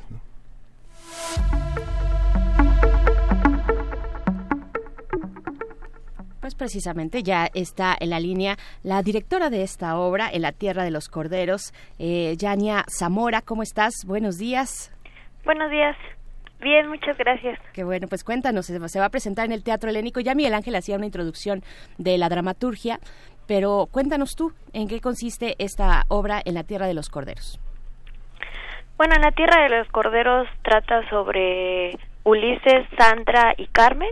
Son tres adolescentes que hartos de las agresiones de René, que es otro de sus compañeros, deciden poner fin a toda esta situación y bueno, deciden entrar al juego que el mismo René inventó, un juego evidentemente mm, violento y pues que tiene que ver con las agresiones que día a día este compañero les hace a, a estos tres adolescentes. Mm, Es un bullying adolescente. Cuéntanos cómo, cómo fue que contactaste, co- cómo fue que se, se llegaron la obra de, de, de- de Alexis, de Alexis Casas Heleno. Él es un dramaturgo, bueno, tiene 35 años o 34, pero es un dramaturgo que ha trabajado mucho en literatura joven. Este, ¿Cómo fue que se conocieron y cómo fue que decidieron montarla? Y cuéntanos el proceso actoral con tus actores, quiénes son, qué exigencia actoral eh, se tiene la obra. Sí, pues la obra llegó a nuestras manos gracias a nuestro maestro en la universidad, David Evia. Ah, David Evia, nada menos que este, es un subvertidor. No le hagan tanto caso a David Evia si, si quieren regresar. Si quieren regresar, camino. si quieren regresar a un camino, porque es uno de los grandes, grandes maestros del teatro mexicano, ¿no? Sí, claro. Eh, este maestro David Evia eh, fue asesor eh, de Alexis en un taller de dramaturgia junto con la maestra Jimena Escalante. Entonces ahí el maestro desde el principio nos comentaba que le veía muchísimo potencial a la dramaturgia y entonces ya con nosotros en el salón de clases él eh, muy inteligentemente nos dio, nos mostró el texto y pues propuso que lo trabajáramos primero desde un lugar eh, académico, desde un lugar pedagógico para nosotros que íbamos a ya egresar.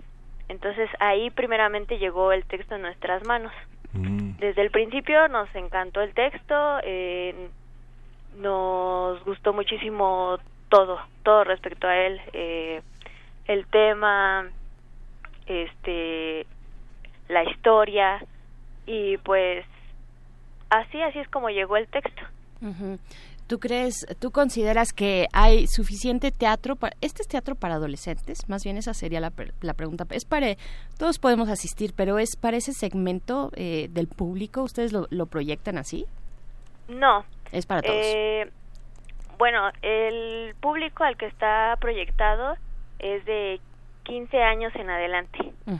Y de hecho, bueno, eh, en principio realmente sí se pensaba que fuera de 18 años en adelante, Ok.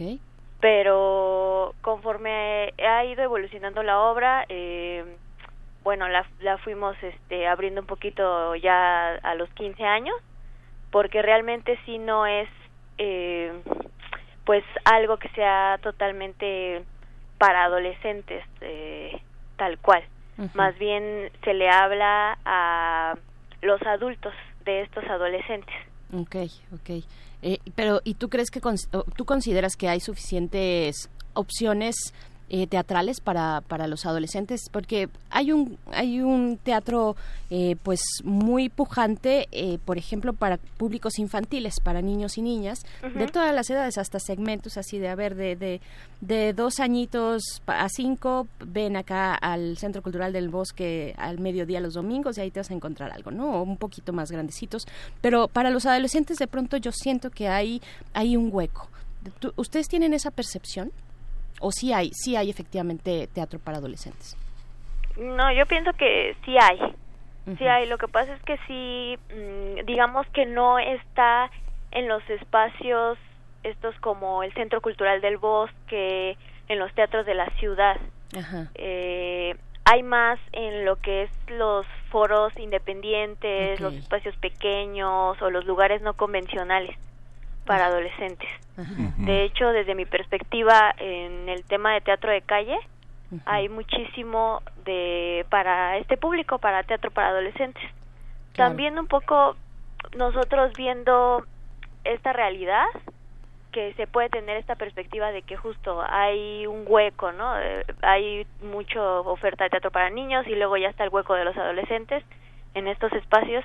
Precisamente por eso también eh, nos pensamos la posibilidad de abrir un poquito el target a los 15 años. Lo que sucede es que hay una hay un teatro que escriben una serie de dramaturgos, no sé, como Pilo Galindo, este, no sé, Sandra Félix ha, ha dirigido muchas muchas obras que tienen que ver con esta violencia escolar, con esta forma de bullying y que y que finalmente lleva un trabajo teatral que tiene que ver con una gran dinámica plástica corporal que tal vez un actor tal vez de 40, 50 años no puede hacer porque la exigencia física es enorme. Usan máscaras en la obra, usan este muchísima acrobacia o no. Sí, sí, sí, sí. Esta obra implica, pues,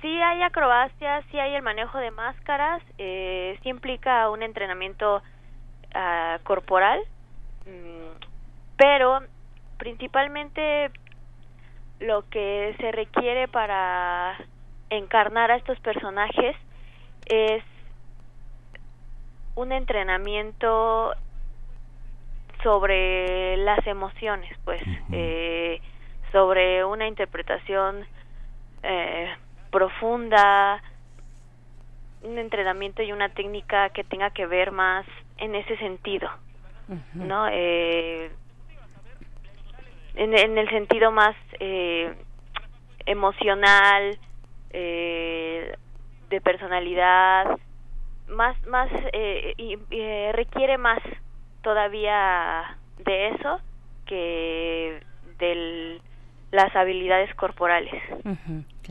Eh, bien, pues eh, Ciania Zamora, directora de esta obra eh, En la Tierra de los Corderos, cuéntanos por favor los horarios, dinos quiénes eh, integran el elenco y pues cuándo empe- empezamos a disfrutarlo en el Teatro eh, Helénico. Sí, pues ah, vamos a estar, vamos a estrenar el 26 de febrero. Vamos a estar todos los miércoles a las ocho y media de la noche hasta el 15 de abril en el Centro Cultural Helénico en, en el Foro La Gruta. Perfecto. Y Pues, en el elenco tenemos a Miguel Nuche, tenemos a Beatriz Bermúdez, a Salvador Velar y a Paola Álvarez. Todos ellos, todos nosotros somos egresados del Colegio de Literatura Dramática y Teatro de la UNAM.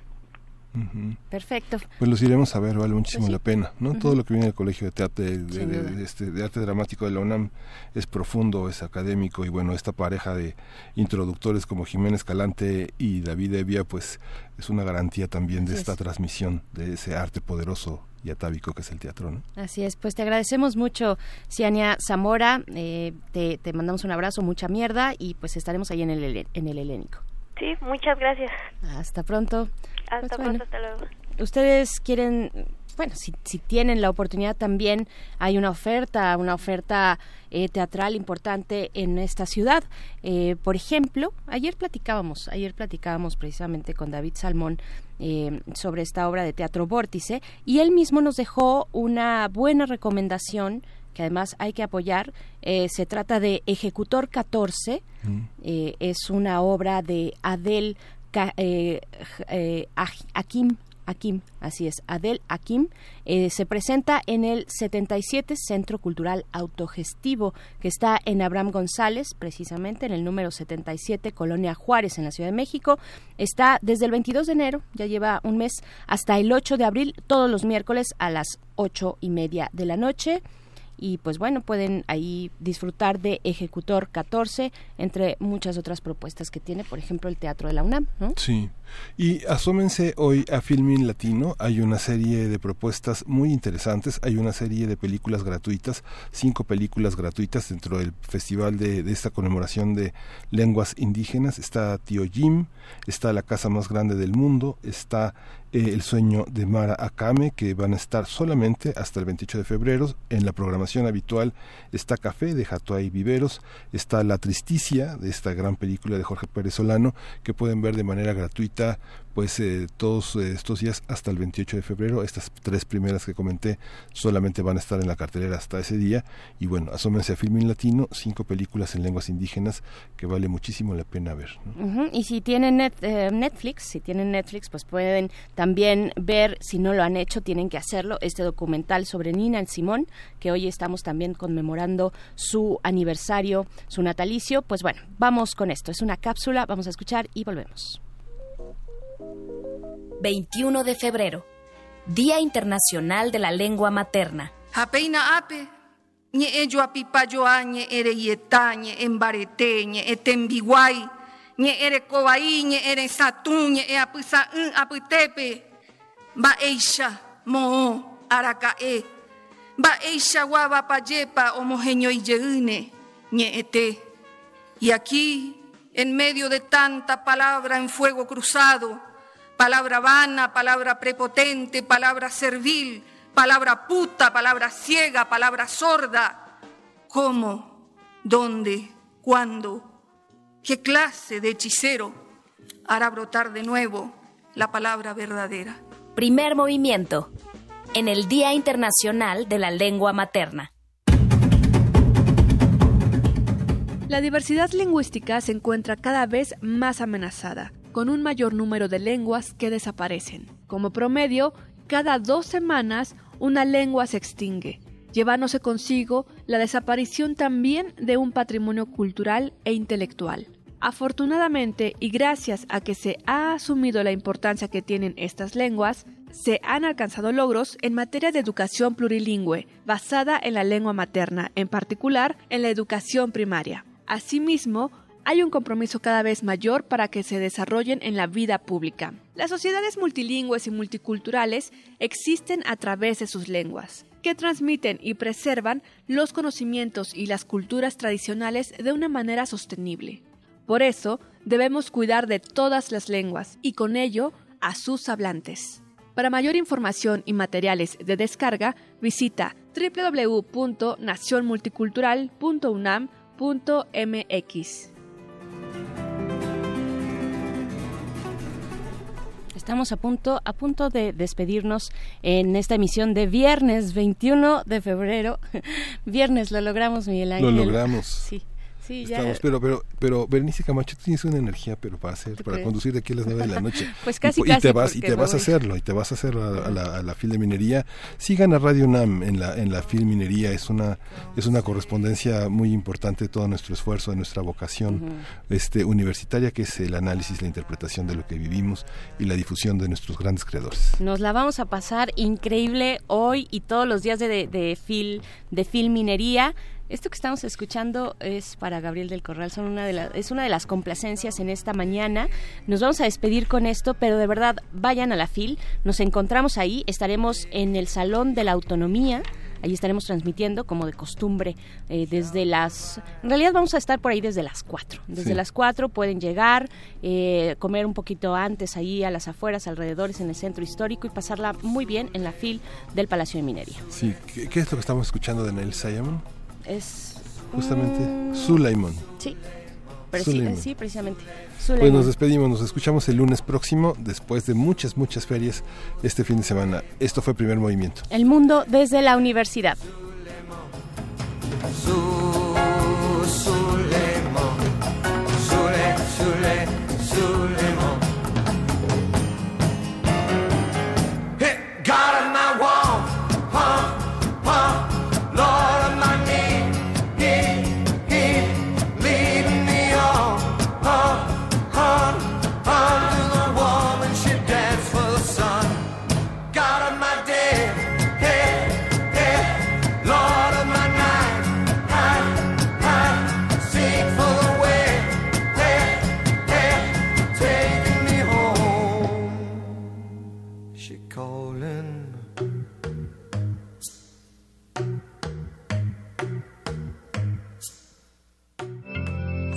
Radio UNAM presentó Primer Movimiento.